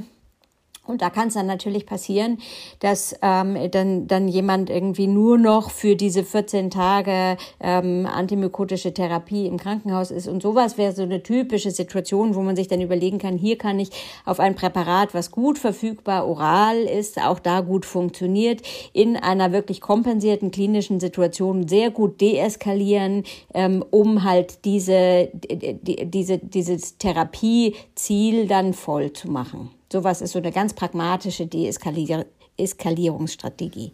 Das heißt, als Deeskalierung würde ich dann einen Azol auch geben, also Fluconazol zum Beispiel, weil das kann ich ja oral geben, nicht Ja, wahr? genau. Mhm. gelesen. Ja. Genau, ganz genau. Also wir haben ja hier viele Parallelien zum, äh, zur Staph aureus Bakteriämie, ne? Also mit dem äh, streut überall hin, man, man macht die Therapielänge von den negativen Blutkulturen abhängig und so. Das ist so der einzige Unterschied. Bei Staph aureus hat man bisher keine guten, ähm, keine guten oralen Präparate dann und hier kann man dann das, äh, das Fluconazol oral nehmen. Okay. Ähm, Felicia. Äh, ja, nochmal ähm, eine Frage vielleicht etwas spezieller. Ich hatte gelesen, dass ähm, Echinokandine ähm, zum Beispiel bei ZNS-Infektionen keine ausreichende, also dass da keine ausreichenden Wirkspiegel ähm, erreicht werden. Ähm, was würde man dann machen bei einer Kandidose, die sich auch im ZNS manifestiert? Würde man dann nicht mit den Echinokandinen antherapieren? Ähm, genau. Ja, also das ist ja eine Rarität, sollte man als erstes mal dazu sagen. Ne? Also eine Candidämie oder invasive Candida-Infektion, die sich im ZNS manifestiert. Da, also ich müsste mir überlegen, wie, an wie viele Fälle ich mich erinnern kann. Tatsächlich fallen mir spontan zwei ein, die ich in meinem Leben gesehen habe. Und der eine Patient zählt vielleicht nur so halb, weil der einen großen, großen äh, wirbelsäulenchirurgischen Eingriff vorher hatte. Aber ja, wenn man eine nachgewiesene ZNS-Infektion hätte, würde man nicht mit einer Echinokandin-Monotherapie behandeln wollen, sondern das Fluconazol wiederum ist ja sehr gut ZNS-gängig. Und äh, das Amphotericin B, also die Polyene, haben wir jetzt noch gar nicht angesprochen, sind die nicht mehr relevant wegen der starken Nebenwirkung oder gibt es da doch noch irgendwie klare Indikationen? Naja, die haben eine, einen klaren Platz als Salvage-Therapie und sie sind, ähm, sie, sie sind ja äh, wirksam und ein, ein gutes Medikament, wären sie nicht so toxisch und, und, und, und könnte man sie anders verabreichen. Also das ist ja auch äh, verpflichtend IV. Ähm, also insofern, das ist, sie sind aufgrund von diesem ähm, unangenehmen Nebenwirkungsprofil äh, zweitrangig. Und das spielt aber in der Klinik eben schon auch eine wirklich deutliche Rolle. Also das ist nicht einfach nur so ähm, zweit, äh, zweite Linie oder sowas, sondern das ist schon, wenn das nicht gut vertragen wird, das sind oft Menschen, die ja auch noch Co-Medikation haben, die auch noch Komorbiditäten haben und so weiter. Da kann ich mir das nicht gut leisten, wenn die Niere ähm, zum Beispiel einen Knacks bekommt. Das heißt, äh, sie haben aber tatsächlich in der klinischen Praxis und ich würde auch sagen, durchaus zum Beispiel auch in der Intensivmedizin spielen sie durchaus eine Rolle, weil wir doch nicht so selten auch in der Salvage-Situation sind und das dann eben dann doch auch, ich, das mögen Mykologen nicht so gerne, aber dann in der klinischen Praxis durchaus auch als Kombinationstherapie einsetzen. Also das ist einfach, wenn man in einer verzweifelten Situation ist, dann passiert das. Ja, also ich, ich kann jetzt hier nochmal, das sind jetzt natürlich dann wirklich sehr seltene Fälle, aber wir als nationales Referenzzentrum sehen die natürlich auch immer wieder. Und dann äh, ist es in der Summe in ganz Deutschland doch so, dass es regelmäßig auftritt. Äh, es gibt eben diese Fälle, wo wir Candida glabrata-Infektionen haben mit einer High-Level-Fluconazol-Resistenz, mit einer Untertherapie erworbenen Echinokandin-Resistenz. Und da äh, muss man dann mit, mit Amphotericin B Liposomen mal therapieren, weil man einfach gar keine andere Option mehr hat. Auch ähm, der ein oder andere von den Candida auris-Fällen, die wir gesehen haben, Candida auris, haben wir vorher erwähnt, ist ja auch eine Art, die auch multiresistent sein kann. Auch da hat das liposomale Amphotericin B seinen Stellenwert. Und ich, aus mykologischer Sicht gibt es ja immer noch eine dritte Indikation, nämlich der Patient, wo ich wirklich fest davon überzeugt bin, dass der eine Pilzinfektion hat, aber ich weiß einfach nicht mit welchem Pilz. Ähm, auch da ist es so, dass das liposomale Amphotericin B in dieser dann häufig auch schwierigen Situation oder Marie hat gesagt mit dem Rücken zur Wand klar, da macht, hat es dann auch seinen Stellenwert einfach wegen einem sehr, sehr breiten Wirkspektrum. Also ein Patient, der schwer krank ist, von dem ich überzeugt bin, der hat eine invasive Pilzinfektion, der hat ein hohes Beta-D-Glucan, aber ich habe keinen Erreger, den würde ich ungern mit Fluconazol behandeln. Ja, das wäre sicher auch ein Kunstfehler. Ein Wort vielleicht noch zur Therapie, weil das äh, ist ja vorher jetzt auch, oder Maria hat es ja geschildert mit den Blutkulturen und die Parallele zur Staphylococcus-Bakteriämie ist gemacht worden. Das finde ich beides sehr wichtig. Ich möchte an der Stelle einfach noch erwähnen, die serologischen Parameter, also das, insbesondere das Beta-D-Glucan, eignen sich dezidiert nicht dazu, die Therapie zu steuern. Und das ist auch wichtig, das zu wissen, ähm, weil es da häufig mal ähm, Probleme gibt, weil nämlich das Beta-D-Glucan gerade nach einer schweren invasiven Candida-Infektion nachschleppend positiv sein kann über Wochen bis hin zu Monaten. Äh, und man sollte auf keinen Fall jetzt an dem Beta-D-Glucan-Spiegel äh, festmachen, ob man weiter antimykotisch therapiert oder nicht, sondern äh, leitliniengerecht und sinnvoll ist hier eben die Überwachungsblutkulturen zu machen, so wie es dargestellt wurde. Ähm, nur ganz kurz dazu, das, dazu kommen wir ja wahrscheinlich gleich noch bei der Aspergillose, aber das, ähm, der Galactomanan-Titer, den man da bestimmen könnte, der wäre aber wiederum schon zur Verlaufsbeurteilung geeignet. Also da gibt es Oder? zumindest ganz gute Indikationen, dass man am Verlauf des Galactomananspiegels prognostisch relevante Vorhersagen treffen kann. Das heißt, er hat eine mittelbare Funktion auch in der Therapiesteuerung. Aber Sie hören schon an meinen Worten, dass ich mich so ein bisschen winde. Ja? Und ähm, ja. also das ist ein Parameter, den man in Betracht ziehen kann. Aber man tut, glaube ich, gut daran, andere Parameter auch in Betracht zu ziehen. Außerdem war das jetzt Aspergillose. Also das genau, war ja jetzt das war für die Aspergillose, ja, genau. ja klar. Ja, ja, genau. Also das, ähm, genau, nicht, dass die Zuhörenden, weil man hört das ja manchmal auch vielleicht so beim Joggen oder so, dann äh, nicht zu verwirrt werden. Aber wir können ja jetzt das Kapitel Candida dann mal ähm, abschließen. Ich fasse mal noch so, so ganz grob zusammen, äh, was wir gesagt haben. Also Erreger sind äh, in 50 Prozent Candida albicans, ähm, der Rest Non-Albicans, darunter die häufigsten halt Candida glabrata.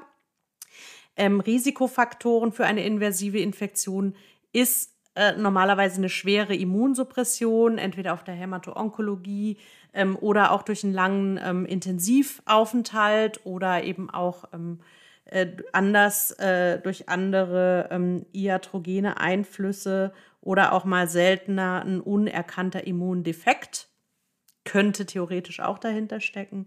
Ähm, das klinische Bild äußert sich entweder durch die ähm, Bakteriämie selber, ähnlich wie ein, äh, durch die Candidämie selber, Entschuldigung, ähnlich wie eine Bakteriämie oder man äh, ist dann einfach eine Differentialdiagnose oder es äußert sich eben durch die ähm, Absiedlung in verschiedenen Organen und wo man dann eben auch ähm, entsprechende Diagnostik halt machen muss, ähm, klinisch, klinisch getriggert.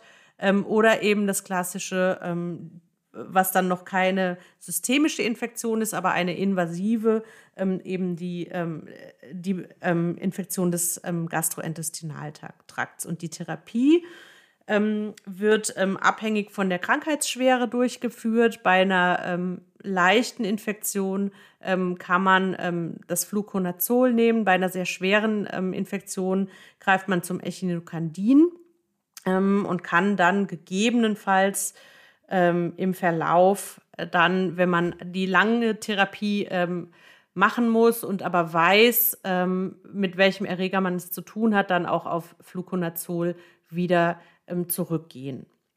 Ich hoffe, das habe ich jetzt so einigermaßen äh, zusammengefasst, so dass wir dann jetzt zu den Aspergillen kommen können. Und genau, da können wir ja dann vielleicht, also ähm, Erreger hatten wir ja schon, nee, hatten wir noch gar nicht, hatten wir auch noch gar nicht genannt, ne? Ähm, ja, nee, dann fangt einfach mal an mit Fragen. wir müssen ein bisschen knapper jetzt, glaube ich, bleiben mit der, äh, in der Zeit, aber wollen das natürlich auch behandeln. Clara. Ja, also ähm, die Aspergillen, was sind das denn eigentlich für Erreger? Fangen wir vielleicht einfach erstmal ganz generell an. Und welches sind da die relevanten, ähm, ja, die re relevanten Pathogenerreger? Okay, also äh, äh, wie Candida auch ist Aspergillus letztendlich eine Gattung von, von Pilzen. Ähm, was die, die meisten sofort wissen, ist, dass Candida Hefepilze sind und Aspergillus sind Schimmelpilze. Das ist letztendlich aber nur eine Morphologie, hat jetzt keine taxonomische Bedeutung, aber man kann sich ähm, äh, daraus äh, die, die Unterschiede zwischen Aspergillus und Candida ganz gut herleiten. Also von Candida haben wir gesagt, es besiedelt den Menschen, macht endogene Infektionen. Aspergillus kommt in der Umwelt vor und die Infektionen sind eigentlich immer exogen. Äh, Candida kommt aus dem Darm und streut mit dem Blut. Aspergillus kommt aus der Umwelt und wird eingeatmet, deswegen primäre Manifestation eigentlich immer die Lunge. Und viel seltener ähm, haben wir die extrapulmonalen Manifestationen. Und ähm, dann muss man sagen, dass diese, dieses Einatmen von Schimmelpilzsporen gehört quasi zu unserem ganz normalen Alltag dazu. Und äh, jeder, jeder Mensch atmet täglich ganz viele Tausende von Schimmelpilzsporen ein und deswegen wird eigentlich niemand krank. Ich finde immer, ähm, man muss sich vor Augen halten, dass es äh, im Prinzip ähm, zwei Krankheitsentitäten gibt. Das eine worüber wir heute gar nicht sprechen werden, ist quasi eine überschießende Immunreaktion auf diese Schimmelpilzsporen. Und das ist was, was wir im Fall von Asthma und ähm, allergischen Erkrankungen äh, sehen. Und da spielen Schimmelpilze eine ganz wichtige Rolle als, als Allergene. Und das andere ist eben, wenn die Immunreaktion inadäquat zu schwach ist und dann kann es äh, zu einer ähm, invasiven Infektion kommen. Ja, also diese beiden äh, Enden des Spektrums, die muss man sich anschauen. Und jetzt noch die Arten, also auch Aspergillus ist eine große Gattung, gibt ganz, ganz viele Arten. Aber auch hier gibt es wieder einen wichtigsten Erreger und das ist Aspergillus fumigatus. Ähm, und zwar wirklich äh, die Art Aspergillus fumigatus. Wir haben auch also man macht dann so Spezies-Komplexe oder Art-Komplexe, ähm, aber hier ist es wirklich, geht es um die Art Aspergillus fumigatus. Allerdings, ähm, äh, und, und, die Vorherrschaft von Aspergillus fumigatus ist noch dramatischer als bei Candida und Candida albicans, weil also gefühlt so, also die Literatur sagt, glaube ich, etwa 80 Prozent aller Aspergillosen sind Aspergillus fumigatus. Also es sind 80 bis 90 Prozent, glaube ich, ist auch noch eine Schätzung, mit der wir alle leben können. Äh, andere Arten, ähm, die dann auch wieder potenziell Resistenzen mitbringen, sind äh, typischerweise relativ selten. Ja, also dieses Exogen, Endogen, das ist, glaube ich, wirklich sehr wichtig zu unterscheiden. Und daraus, daraus resultieren dann auch die ganz anderen Organe. Ne? Also dass immer die Lunge, also fast immer die Lunge betroffen ist. Ne? Oder der Respirationstrakt. Ja. Ich glaube, das muss man einmal präzisieren, ja. weil es Ich neige immer zur, zur, zur starken Vereinfachung. ja. ja, aber es ist, ganz, ist, ist wichtig und Marie ja. hat völlig recht natürlich, wenn du darauf hinweist, dass ähm, äh, die Infektionen gerade der Nasennebenhöhlen äh, äh, natürlich äh, was durchaus äh, häufiges sind. Übrigens auch eine Entität, die beim völlig immungesunden Patienten auftreten kann. Ja? Also das gibt es auch bei Immunsupprimierten, aber auch immunkompetente Patienten können diesen Pilzball in der Nasennebenhöhle entwickeln. Ähm, werden wir heute wahrscheinlich auch nicht groß ähm, behandeln. Die Therapie beim völlig immunkompetenten Patienten mit einer pilzgefüllten Nasennebenhöhle ist eher Domäne der HNO-Medizin und eigentlich typischerweise operativ. Da ist eine antimykotische Therapie äh, nicht vonnöten, ah ja. muss man sagen. Felicia. Ja, also dann nur nochmal, also speziell jetzt ähm, zur Klinik, wie sich der Patient ähm, präsentiert, haben wir jetzt gerade schon gesagt, eben diese Nasennebenhöhlen. Also ich glaube immer allgemein diese präformierten Körperhöhlen, die sind irgendwie wichtig, auch im Hinblick auf Aspergillome. Ähm, aber was sind vielleicht jetzt noch andere äh, Lieblingsorgane sozusagen? Kann man das so sagen? Oder gibt es da jetzt eigentlich nur die Lunge? Also es, ist der Respirationstrakt, wie gesagt. Ähm äh, also alles da, wo dann die Luft ähm, so reinkommt und von da potenziell per Kontinuitatem in das ZNS.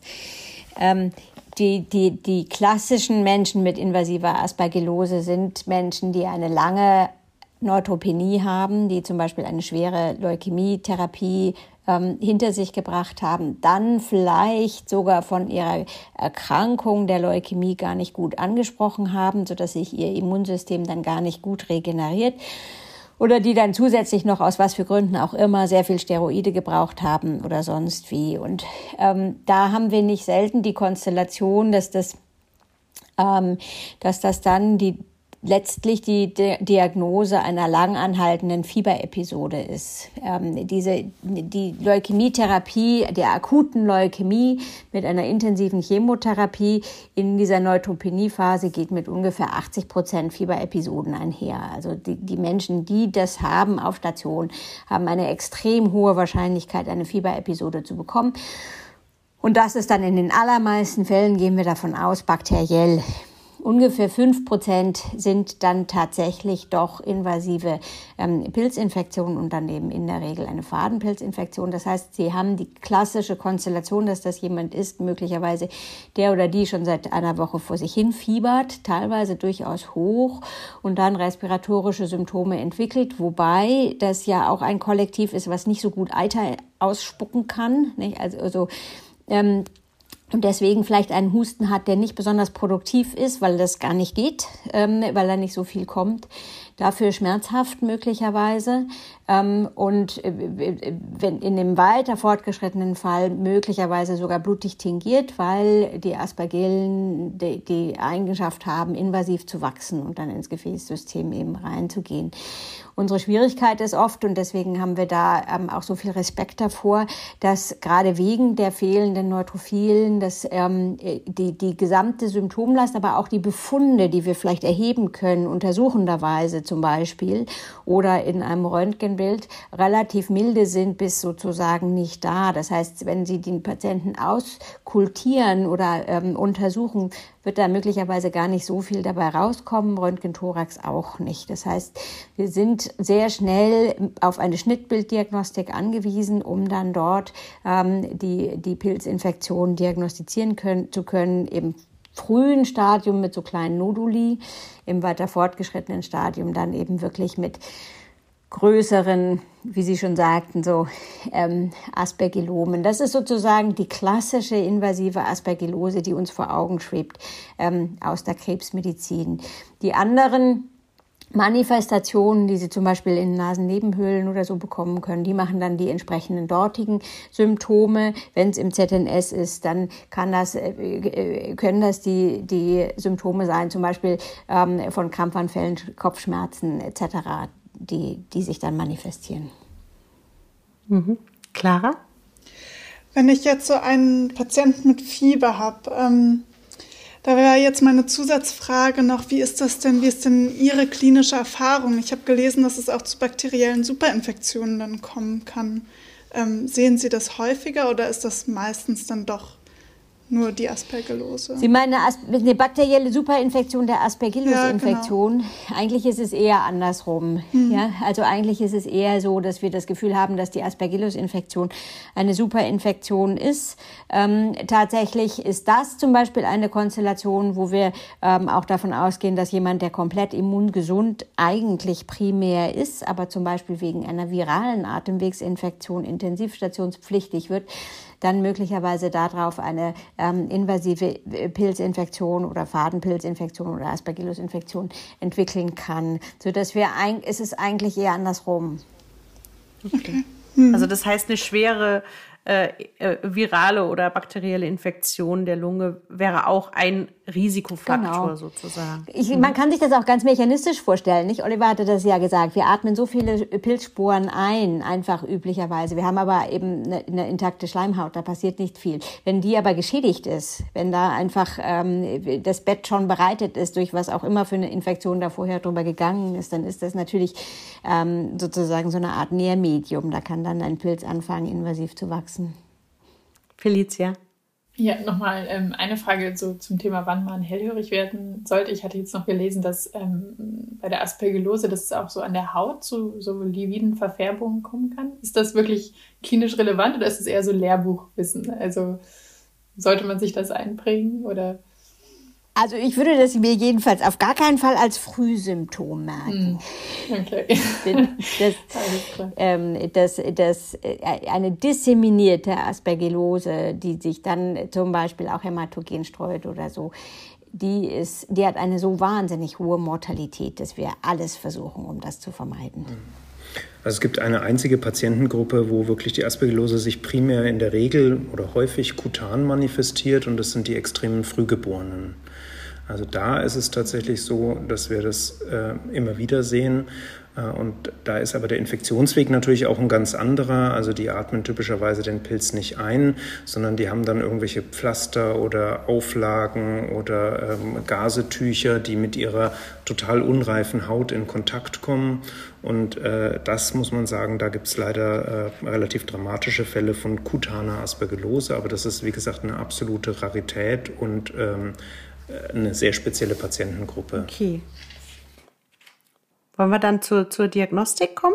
Also man kann vielleicht noch ein Wort sagen, auch wenn es selten ist, die, äh, die, invasive pulmonale Aspergillose kann natürlich theoretisch auch sekundär disseminieren. Das ist das, was gerade mhm. angesprochen wurde, eine Situation, wo man dann klinisch wirklich ein Problem hat. Äh, die, das, die Ansprechraten für die Therapie sind dann schlecht. Ähm, und bei dieser Disseminierung da muss man sagen, kann äh, der Pilz leider auch relativ häufig regelmäßig ins ZNS manifestieren. Ähm, also das ist so vielleicht die häufigste sekundäre Manifestationsstelle, ausgehend von einer invasiven pulmonalen Aspergillose.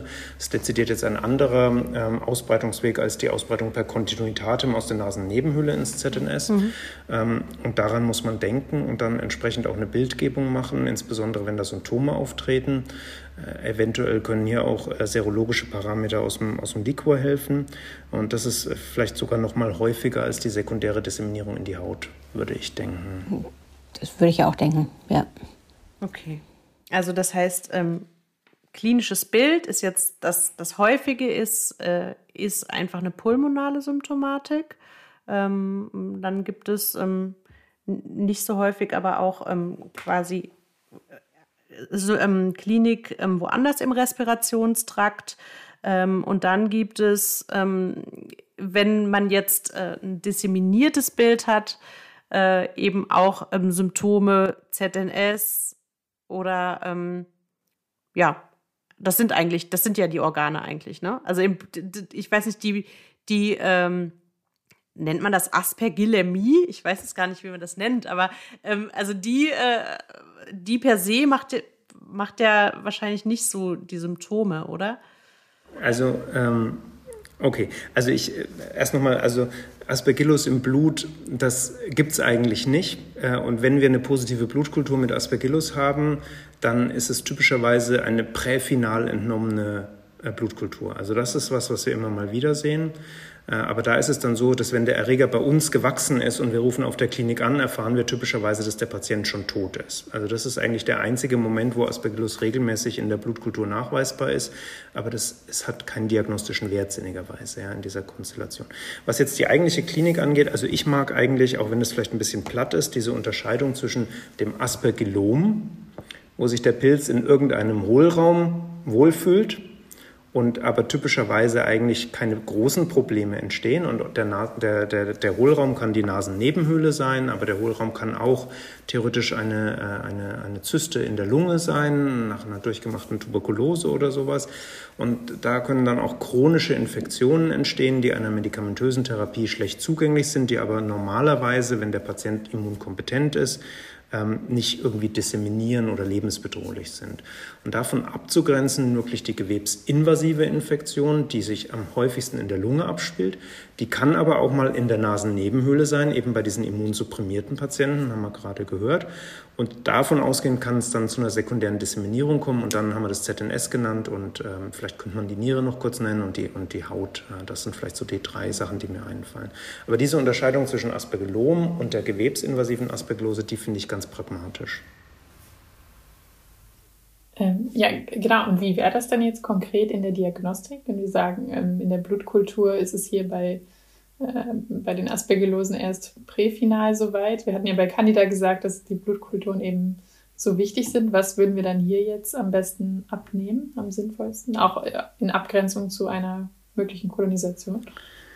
Ja, also ich meine, die Aspergillose spielt sich vor allem, also die invasive Aspergillose spielt sich vor allem in der Lunge ab und deswegen würde man versuchen, ein möglichst hochwertiges Atemwegsmaterial zu untersuchen.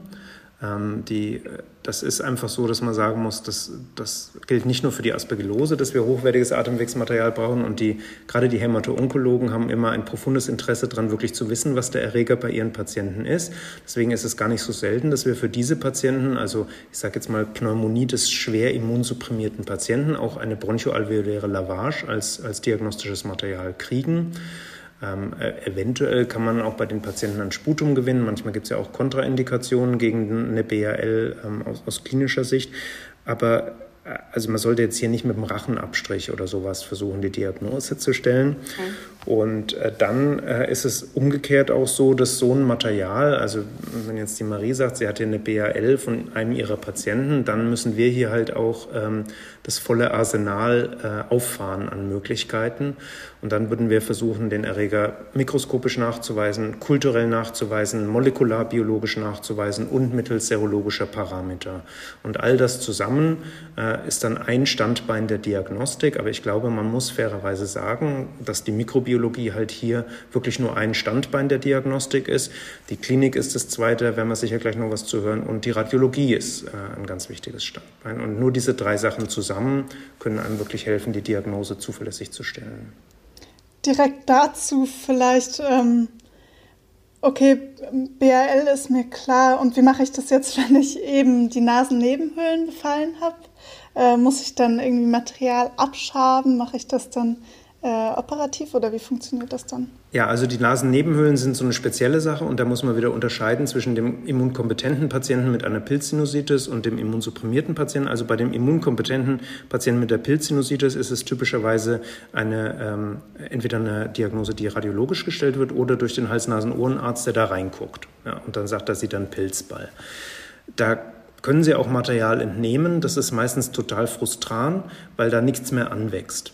Also diese Nasennebenhöhle, die ist voll mit Pilz und man sieht es auch im Mikroskop, lauter kaputte Pilzhyphen, aber ähm, äh, in der Kultur wächst nichts mehr an, weil der Pilz praktisch nicht mehr lebensfähig ist. Und auch mit der Molekularbiologie tun sie sich wahnsinnig schwer, weil auch die DNA da tatsächlich häufig kaputt ist. Und ähm, tatsächlich, äh, die Therapie unterscheidet sich auch nicht. Also es gibt ganz viele Schimmelpilze, die dann so einen Pilzball in der Nasennebenhöhle verursachen können. Und die müssen sie alle halt rausholen lassen vom Hals-Nasen-Ohrenarzt. Also da brauchen sie jetzt auch keinen Mikrobiologen, der ihnen sagt, das ist Aspergillus flavus oder Aspergillus niger oder Schizophyllum commune oder da gibt es hunderte von Arten, die sie da finden können. Manchmal auch Mischinfektionen aus zwei oder drei können sie eigentlich vergessen. Anders sieht es aus beim immunsupprimierten Patienten. Da werden sie schon wissen wollen, was das ist. Und da hat man dann auch etwas größere Chancen, das Ganze ähm, kulturell anzuzüchten, ähm, äh, weil häufig hier eben durch die, das Ausbleiben einer Immunreaktion auch noch vitale Erreger da ist. Und da sollte man das dann auch anstreben. Was, was nehmt ihr da für Material, Marie? Weiß ich nicht. Äh, macht vielleicht auch der HNO-Arzt? Von der, von, von dem, ähm, von der Sinusitis, das macht dann auch der HNO-Arzt, ja. genau, das, was da ist. Genau. Also bioptisches Material dann, oder? Genau. Wird eingeschickt. Ja, oder so ein Spülwasser genau, kann man nehmen. Könnte, wir kommen ja da meist, ja, ja, genau. Mhm.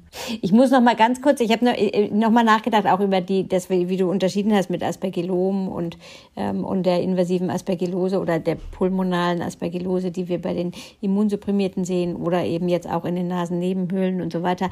Aber korrigiere mich, Oliver, eigentlich muss man doch sagen, dass bei den Immunkompetenten, auch gerade wie du das dargestellt hast, ähm, die, allein die Schwierigkeit, wie das dann anwächst, vielleicht, was du gewonnen hast aus der Nasennebenhöhle. Streng genommen ist es ja nicht in dem Sinn eine invasive Pilzinfektion, weil die, der Immunkompetente ja in der Lage ist, das begrenzt und lokalisiert zu halten. Ja, also das ist natürlich eine philosophische Frage. ja, also äh, jetzt weiß ich nicht, also man könnte jetzt sagen, dass äh, ein Pilz in einem Hohlraum mitten in meiner Lunge in gewisser Weise invasiv ist, weil er mitten in mir drin ist. Aber ich gebe dir natürlich recht, es ist nicht in dem Sinne invasiv, dass es sich weiter ins Gewebe ausbreitet und, und das Risiko besteht, dass irgendwann äh, ich total verschimmelt bin. Wir haben, du erinnerst dich, Marie, ist jetzt ein Ausreißer hier, aber wir haben diese Diskussion mal geführt bei der Schimmelpilzinfektion der, der Hornhaut, der Pilzkeratitis, wo mir gesagt worden ist, das sei keine invasive Infektion, weil sie auf der Oberfläche des Körpers ist. Äh, etwa 10 Prozent der Patienten verlieren ihr Auge, ein Drittel braucht eine Hornhauttransplantation. Für mich ist es eine invasive Infektion, mhm. aber es haben auch andere Leute anders gesehen. Also von daher ja, äh, du hast recht. Und deswegen meine, mag ich diese Unterscheidung.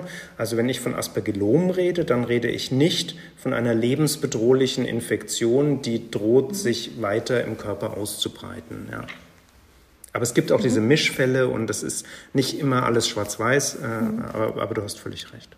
Ja, was kann man noch machen außer dem Atemwegsmaterial? Man kann noch serologisch untersuchen. Vorher ist der Parameter, glaube ich, Frau Becker, Sie mhm. waren es schon angesprochen worden mit dem Aspergillus-Antigen. Also hier ist es tatsächlich so, ähm, dass wir ähm, einen serologischen Marker haben, einen Zellwandbestandteil von äh, Aspergillus, der einigermaßen spezifisch ist für Aspergillus. Ähm, also es gibt auch andere Pilze, die dieses Molekül ausbilden. So hundertprozentig spezifisch ist es nicht, aber unter den häufigen äh, ist es spezifisch und Candida zum Beispiel wäre negativ in diesem Test. Und das ist kein schlechter Parameter.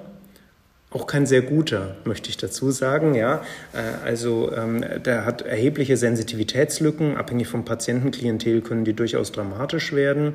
Ähm, ich hab, kann mich an ganz viele invasive Aspergillosen erinnern, wo die Diagnose zweifelsfrei gesichert war und die waren nie positiv in diesem Marker. Wir werden das nie wissen, warum. Aber ähm, es gibt eben durchaus eine Sensitivität ähm, und wenn der Marker positiv ist, dann kann man damit in gewisser Weise auch ähm, einen Rückschluss ziehen, wie gut die Infektion auf eine Therapie anspricht. Besser vielleicht als bei schwerst immunsupprimierten Patienten, zum Beispiel auf Basis einer radiologischen Bildgebung, wo dann häufig einfach das entzündliche Infiltrat fehlt.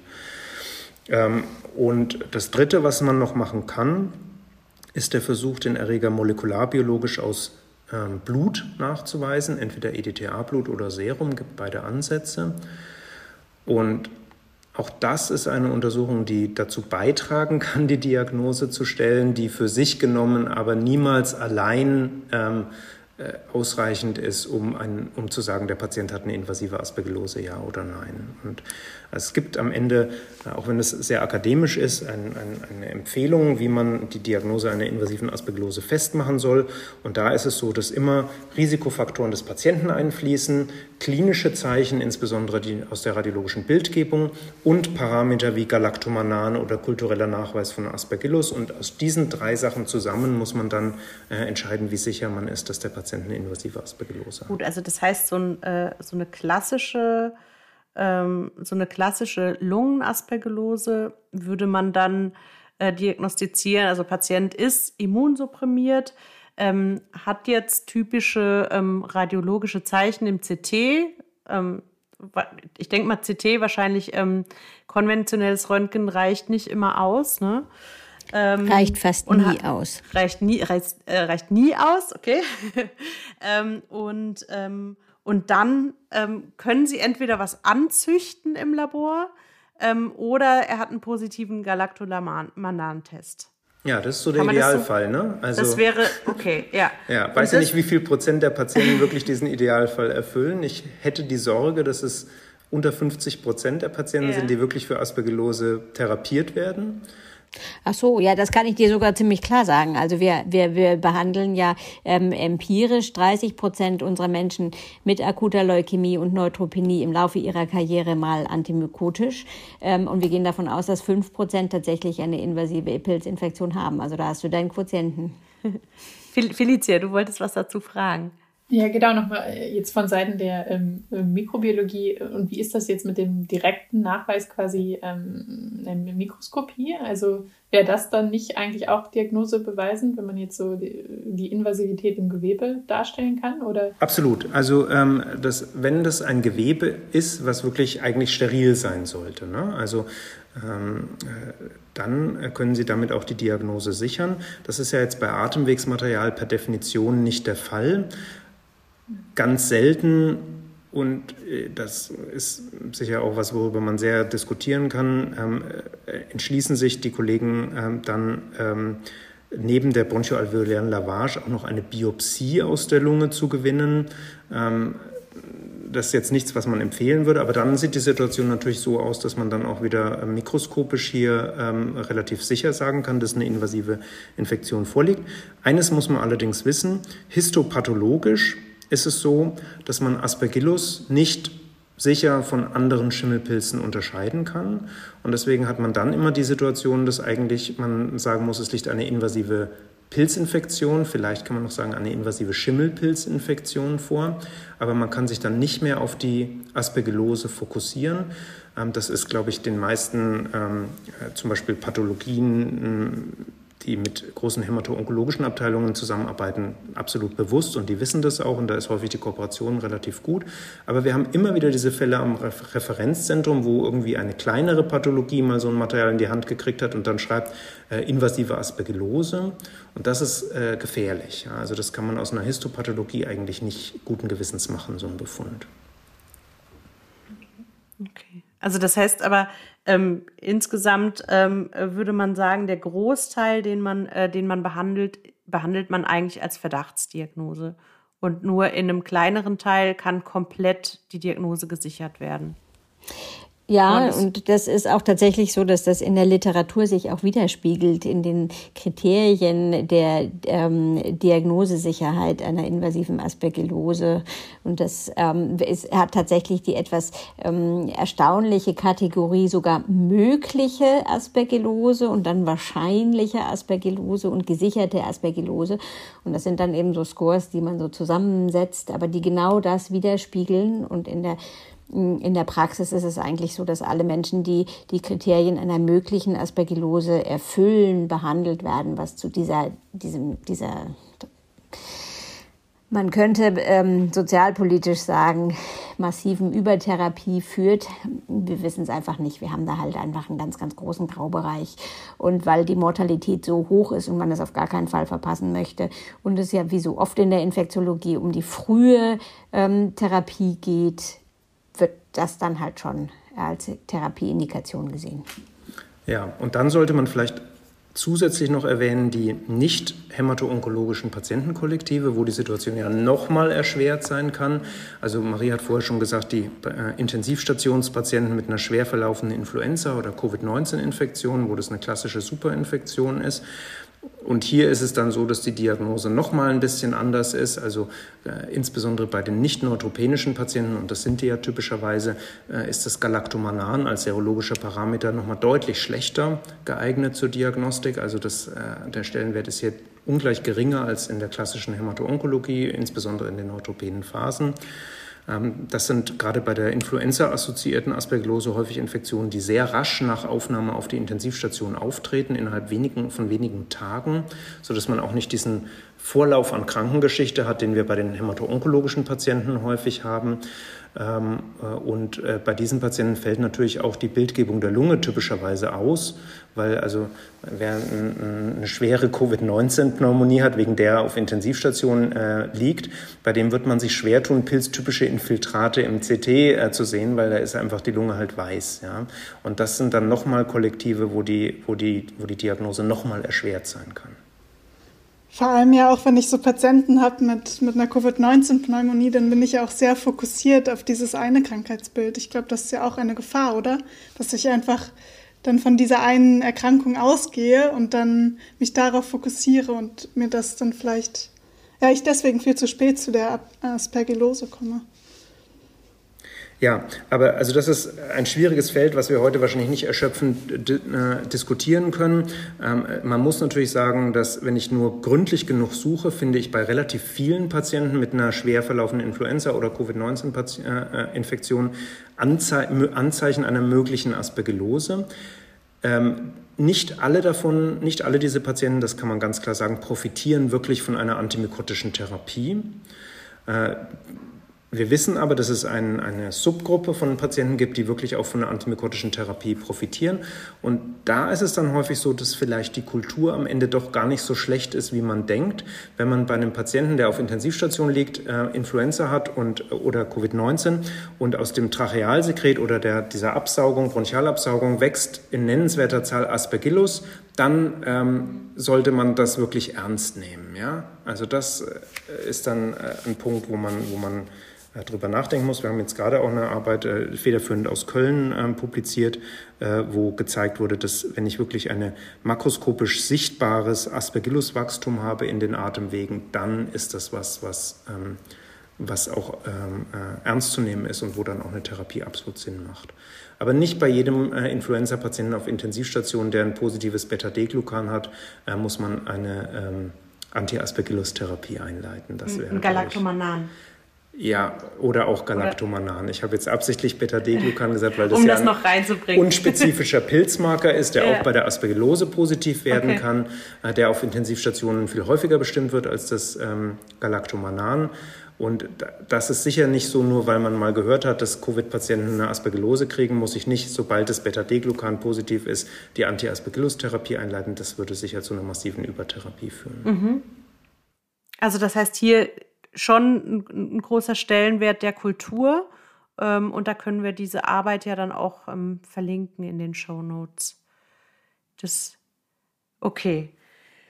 Ähm, so, ich glaube, jetzt sollten wir noch kurz die Therapie ansprechen und dann zum Ende kommen. Haben Sie noch die Zeit? Sie haben sich ja jetzt viel Zeit für uns genommen. Haben Sie noch die Zeit, dass wir das ja. Wir wollen ja, dass die Pilzfolge die mit Abstand längste von allen Podcasts Ich weiß nicht, ob wir das schaffen. Dann los. Also wir sollen jetzt was zur Therapie sagen. Ja. Ja. ja, genau. so wird sich auch meine Frage stellen. Damit wir das dann rund kriegen ja. noch. Genau. Ähm, die, die, also ich komme jetzt nochmal wieder aus der Krebsmedizin.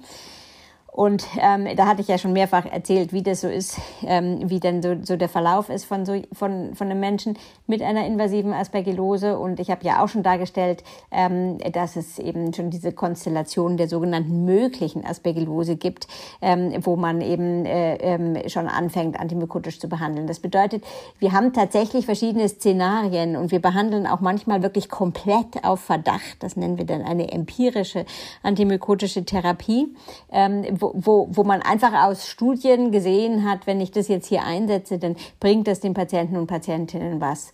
Ähm, für die empirische antimykotische Therapie ist alles, äh, also sind viele Medikamente zugelassen, zum Beispiel das klassischerweise liposomale Amphib, aber auch die Echinokandine sind für die empirische antimykotische Therapie zugelassen. Bisschen anders ist es, wenn ich wirklich eine gesicherte Aspergillus-Infektion habe oder eben davon sehr ausgehe, weil ich eine sogenannte mögliche Konstellation Konzentration habe.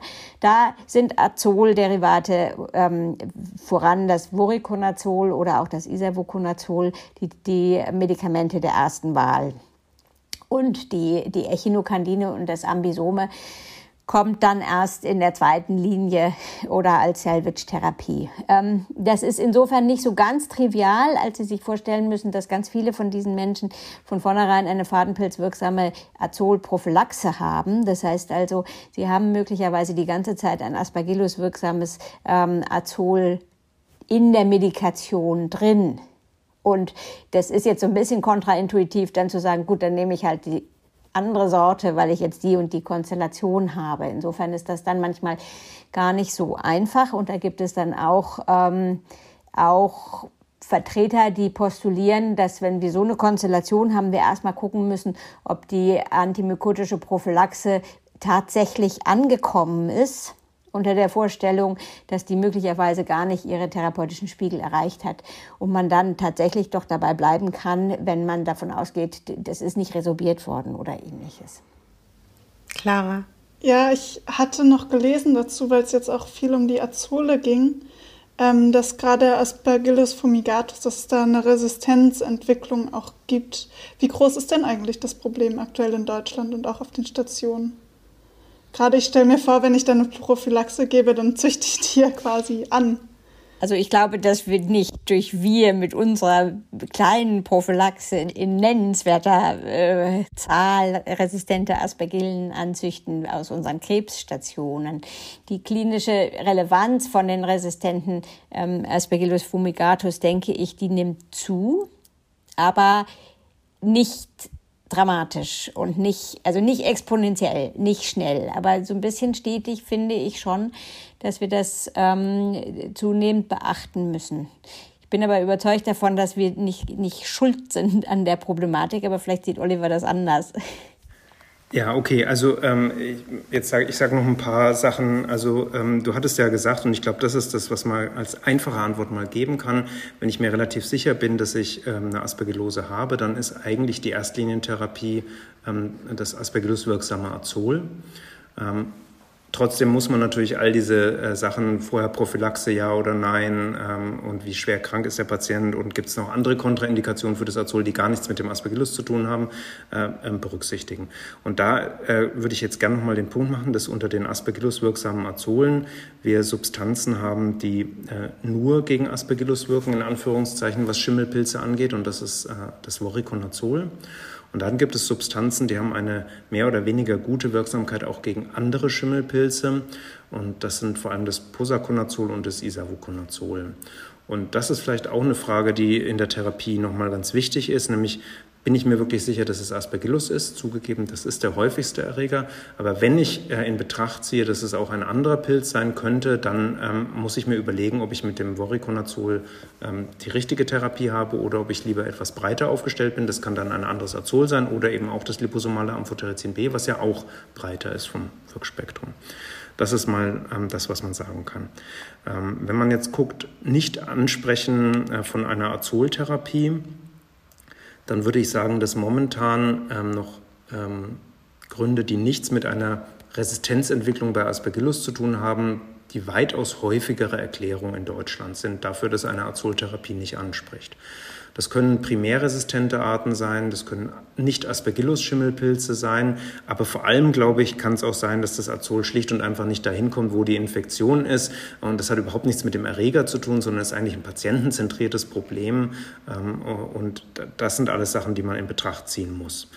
Ähm, die resistenten äh, Stämme, die gibt es in Deutschland. Die haben auch eine, ja, sage ich mal, ähm, interessante, noch immer nicht ganz geklärte, lokal sehr unterschiedliche Epidemiologie. Also wir haben einzelne Zentren in Deutschland, die immer wieder und sehr häufig solche Stämme sehen und andere Zentren, die das ähm, nicht so häufig äh, sehen. Also diese lokale Epidemiologie sollte man kennen. Anders als die Echinokandinresistenz bei Candida, die typischerweise unter Therapie entsteht, ist die Aspergillus-Azolresistenz äh, eigentlich keine, die unter der Therapie entsteht beim Menschen, sondern hier haben wir es primär mit einer Infektion mit einem resistenten Stamm aus der Umwelt zu tun. Und da gibt es ganz viele Hypothesen, woher diese Resistenz kommt. Aber hm, die meisten davon haben eigentlich nichts mit Marie äh, zu tun, ähm, muss man sagen. Äh, also, ich wollte jetzt auch gar keine Schuld zuweisen. Nee, prinzipiell aus Sicht des Mikrobiologen ist es immer gut, dem Kliniker die Schuld zuzuweisen. Aber hier jetzt in dem speziellen Fall, fürchte ich, äh, können wir das nicht guten Gewissens tun. Ähm, die einzige Ausnahme, äh, wo wir gehäuft sowas sehen, sind Patienten, die wirklich chronisch in der Lunge mit Aspergillus ähm, besiedelt sind und dann immer mal wieder therapiert werden. Also gerade in der Mukoviszidose gibt es sowas, äh, dass Patienten immer mal wieder mit einem Azol behandelt werden äh, und der Stamm aber immer in dieser klebrigen, schleimigen Lunge verbleibt. Und da ist natürlich ein Risiko für eine Resistenzentwicklung. Aber diese Patienten haben ja keinen primären Immundefekt und entwickeln deswegen eigentlich keine invasive Aspergillose. Das ist eher dann wenn die mal in eine Lungentransplantation gehen, was woran man denken muss. Mhm.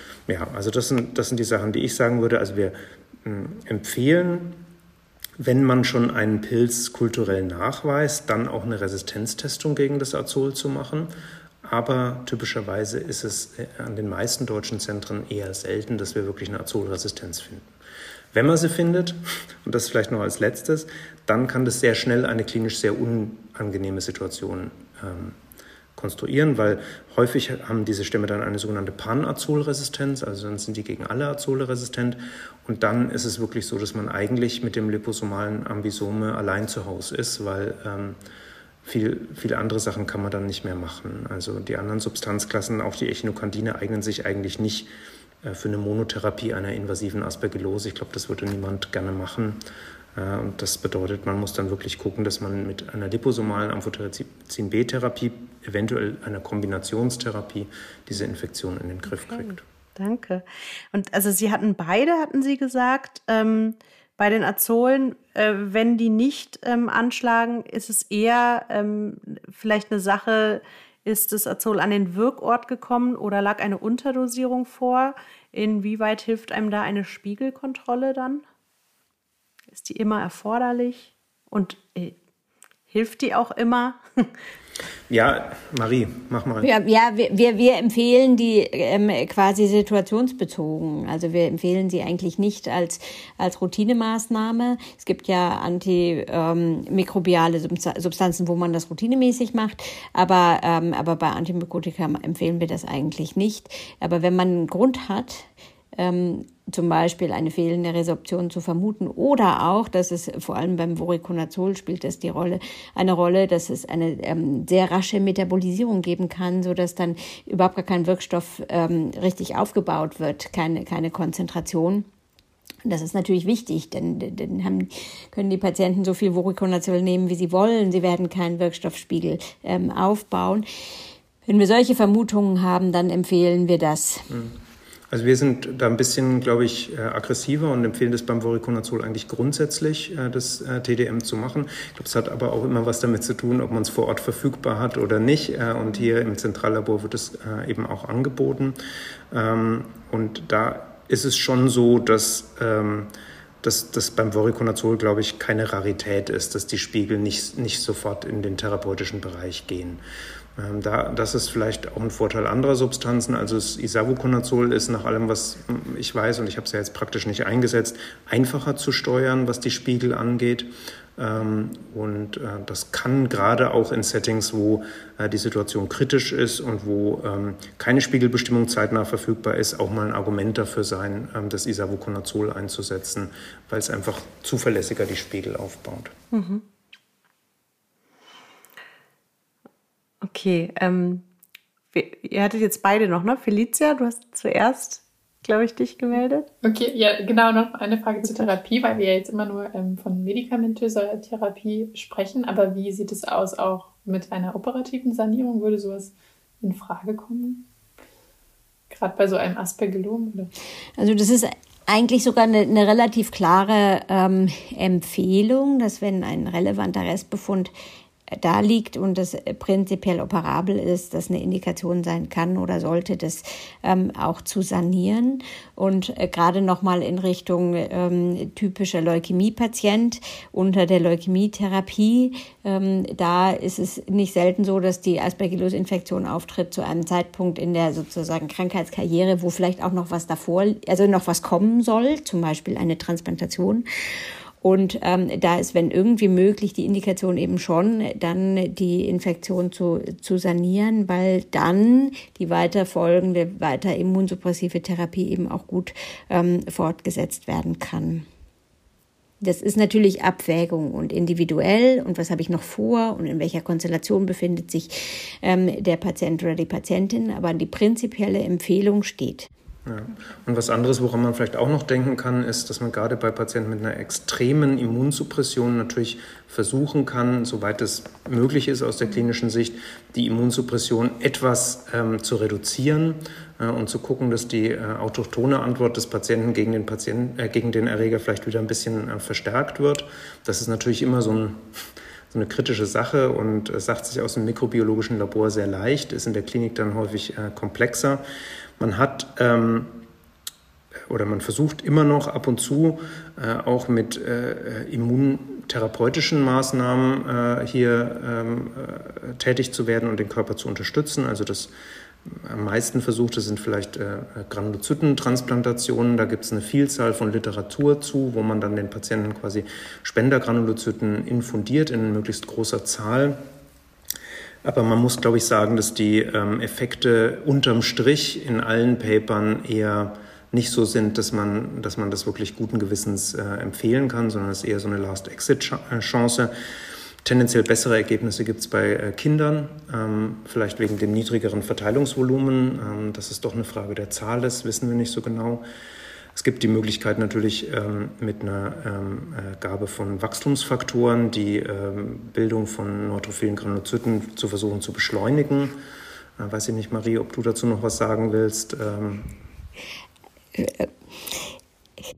Also die, die Granulozytentransfusion, das ist tatsächlich etwas, was man machen kann, wenn man ein klares Konzept hat. In, in, in meiner Karriere habe ich ein paar Menschen dann über eine Neutropenie-Phase hindurchgebracht, bis dann zum Beispiel Spender ähm, Neutrophile angewachsen sind und dann wirklich äh, die Infektion saniert haben. Und das ist, das ist eigentlich ein relativ klar umrissenes, ähm, rissene Strategie, die man ganz gut machen kann. Wachstumsfaktoren zu geben, supportiv ist ähm, äh, prophylaktisch oft eine gute Idee, wenn man äh, zum Beispiel so eine Neutropenie-Phase verkürzen möchte. Therapeutisch haben Wachstumsfaktoren das große Problem, dass sie ähm, eine, ein Immunrekonstitutionssyndrom stimulieren, ähm, so dass man sich das gut überlegen muss. Prinzipiell kann man das machen, da kommen natürlich möglicherweise Neutrophile auch schneller. Es kann einem dann aber passieren, dass dann die Inflammation erst so richtig losgeht und dann die Pneumonie erst so richtig losgeht und die ganze Geschichte auch wiederum keine gute Wendung nimmt. Ähm, also ich persönlich bin mit Wachstumsfaktoren eher zurückhaltend. Okay, und, und, und Granulozytenspenden ähm, lösen das aber nicht aus, das Immunrekonstitutionssyndrom? Das, das ist wie, wie Oliver schon so ein bisschen angedeutet hat, man muss halt sagen, wir, haben äh, eher Schwierigkeiten, da in nennenswertem, in nennenswerter Zahl da Neutrophile wirklich ähm, zu bekommen, ähm, so dass das gar nicht besonders viele sind, die dann eben wirklich den Menschen gegeben werden. Prinzipiell können sie das auch auslösen. Also das ist auch genau die Befürchtung und das kann auch passieren. Ähm, meine Erfahrung war mit denen überraschend harmlos. Aber ähm, und das, was vielleicht auch an der an der dann de facto, also das ist tatsächlich sogar gar nicht so einfach, das im Blutbild überhaupt zu messen, dass da eine Granulozytentransfusion stattgefunden hat. Ist mit einem ganz kleinen, ganz kleiner Hügel. Also das ist, ist gar nicht so furchtbar viel. Aber das ist äh, wäre eine klassische Nebenwirkung, die zum Glück nicht besonders häufig ist. Okay, gut. Ich würde dann mal versuchen, wieder mit meiner etwas groben Herangehensweise zu, ähm, äh, zusammenzufassen und Sie können mich gerne ähm, dann korrigieren. Ähm, also wir haben bei den invasiven Aspergillosen zu 80 bis 90 Prozent äh, den Aspergillus äh, fumigatus. Ähm, wir haben äh, bei der Diagnostik ähm, geht man so heran, dass man sich die Risikofaktoren anguckt, also bestehen Risikofaktoren gibt es klinisch-radiologische Zeichen auf eine Aspergillose, die in der Regel oder am allerhäufigsten den Respirationstrakt ähm, befällt. Ähm, und ähm, hat dann als dritte Säule ähm, das Labor, wo man Galactomanan ähm, messen kann, was aber nicht positiv sein muss. Ähm, aber wenn es positiv ist, kann man es auch gut als Verlaufsparameter heranziehen. Ähm, man hat ähm, als andere Möglichkeit den kulturellen Nachweis, der vor allen Dingen auch ähm, jetzt außerhalb der Hämato-Onkologie ähm, äh, noch wichtiger ist heranzuziehen, weil da das Galactomanan noch ähm, unsicherer ist oder andere unspezifischere Pilzmarker. Ähm, genau, und das sind die, quasi eigentlich so die drei ähm, diagnostischen Säulen. Und ähm, bei der Therapie da hat man dann auch wieder, wenn man, ähm, also hat man einmal die antimykotischen Substanzen und da wird in der Regel ein aspergillenwirksames Azol genommen. Ähm, hier entweder das oder äh, typischerweise das Voriconazol. Ähm, und wenn man nicht sicher ist, dass es ähm, ein Aspergillus ist, dann bietet sich an, Posoconazol oder Isavoconazol zu nehmen, weil die auch auf ähm, andere Fadenpilze wirken oder andere äh, Pilzarten noch. Ähm, und ähm, als, äh, als Salvage-Therapie das äh, liposomale Ampho Amphotericin B oder auch ähm, eben als Alternativtherapie. So, und das sozusagen zu den Substanzen. Und ähm, dann hat man als weitere Säulen äh, eben die chirurgische Fokussanierung. Ähm, ähm, und als dritte Säule letztendlich den Immunstatus des Patienten, an dem man ähm, halt äh, je nachdem auch, was es für ein Patient ist, unterschiedlich viel dann machen kann. Ne? Auf, äh, bei Ihnen können Sie das, können Sie, wenn Sie die schweren immunsupprimierten Patienten haben, vielleicht versuchen, die, äh, die Neutropenie-Phase zu überbrücken mit diesen ähm, genannten Methoden. Ähm, man hat natürlich auch irgendwie Organtransplantierte, wo man vielleicht gucken kann, kann man da ein bisschen zurückgehen mit der Immunsuppression. Ähm, und ähm, an anderen Stellen kann man vielleicht gucken, auch überhaupt gucken, was, was ist vielleicht überhaupt ähm, für eine Immunsuppression, also was ist überhaupt der Grund der Immunsuppression, wenn der noch nicht bekannt war. Also jetzt so ganz, ganz grob zusammengefasst. Und äh, genau, okay, ich kriege einen Daumen hoch, da bin ich schon mal froh, weil ich mich natürlich auch nicht so oft jetzt mit den Pilzen befasse. Ähm, gut, also dann würde ich sagen, gibt es noch eine ganz brennende Frage der Studierenden? Und äh, dann würde ich sagen, dann können Sie noch mal, ähm, Frau von Lilienfeld und Herr Kurzei, noch mal äh, sagen, was ist Ihnen noch ganz wichtig oder was wäre so eine Take-Home-Message von Ihnen an die Studierenden, an die ZuhörerInnen? Sind ja nicht nur Studierende. Also ich glaube, meine Take-Home-Message wäre, dass wir, dass, dass die invasiven Pilzinfektionen ein sehr gutes Beispiel sind dafür, wie wichtig es ist, sehr genau und präzise alles mit einzubeziehen, sowohl die Klinik als auch die Diagnostik, die wir apparativ oder im Labor zur Verfügung haben, um eine Fehlversorgung sowohl in Richtung von Übertherapie und Überdiagnostik als auch Untertherapie und Unterdiagnostik zu vermeiden und eben wirklich spezifisch und genau zu behandeln. Ja, also das ist, glaube ich, wirklich ein guter Punkt, dass die invasiven Pilzinfektionen was sind, wo diese Kooperation zwischen Klinik und diversen supportiven äh, Fachspezialitäten äh, wichtig sind. Und dann würde ich vielleicht am Ende nochmal sagen, dass wir jetzt natürlich hier an der Spitze des Eisbergs gekratzt haben mit den häufigen Vertretern Candida und Aspergillus. Ähm, und ich glaube, es äh, ist manchmal bei diesen Patienten gut, äh, rechtzeitig daran zu denken, dass es eben leider auch diese seltenen Fälle gibt mit ganz vielen Pilzen, die wir heute gar nicht erwähnt haben, die teilweise in der Therapie extrem problematisch sind. Und ähm, da kann ich immer nur jedem empfehlen, sich rechtzeitig und, und, und frühzeitig Hilfe zu suchen in der Diagnostik. Und da ist einfach eine ähm, eine Einrichtung wie das Nationale Referenzzentrum, wo ja jetzt sowohl Marie als auch ich äh, direkt äh, beteiligt sind, äh, kann da wirklich Hilfestellung leisten mit spezifischen PCRs, spezifischen Diagno Diagnosemethoden, die wir äh, in anderen Labors gar nicht haben. Und ähm, nicht zu früh festlegen, dass es Aspergillus oder Candida sein muss, gerade bei diesen schwerst immunsupprimierten Patienten, sondern ein Auge offen halten für die seltenen Dinge des Lebens. Okay, ja, das ist doch ein gutes Schlusswort. Wir haben uns ja wegen der Zeit auch auf diese zwei äh, häufigen Entitäten jetzt gestürzt und haben es ja trotzdem vielleicht jetzt geschafft, ähm, quasi das, den Zeitrekord aufzustellen. Ich weiß es noch nicht genau, aber ähm, ja, okay. Also dann ähm, vielen, vielen Dank an Sie beide und an, natürlich auch an, an euch, die die tollen Fragen gestellt haben. Ja, vielen Dank. Danke. Ja. Danke. Danke. Danke. Es war sehr spannend. Danke. Tschüss.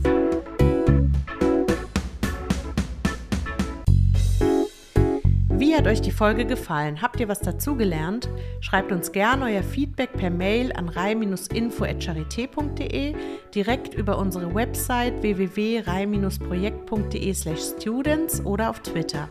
Noch besser, füllt gleich unseren kurzen Evaluationsbogen zur Folge aus, den wir in den Show Notes und auf unserer Website verlinken. Infected ist eine Produktion des Instituts für Hygiene und Umweltmedizin der Charité mit Unterstützung des Instituts für Infektionsmedizin und Krankenhaushygiene des Universitätsklinikums Jena, des Instituts für Hygiene und Mikrobiologie der Universität Würzburg sowie ExpertInnen aus der praktischen Infektionsmedizin und Medizinstudierenden der Charité. Der Podcast ist Teil des Projekts Reihe Students und wird gefördert vom Bundesministerium für Bildung und Forschung im Rahmen des Konsortiums Infect Control.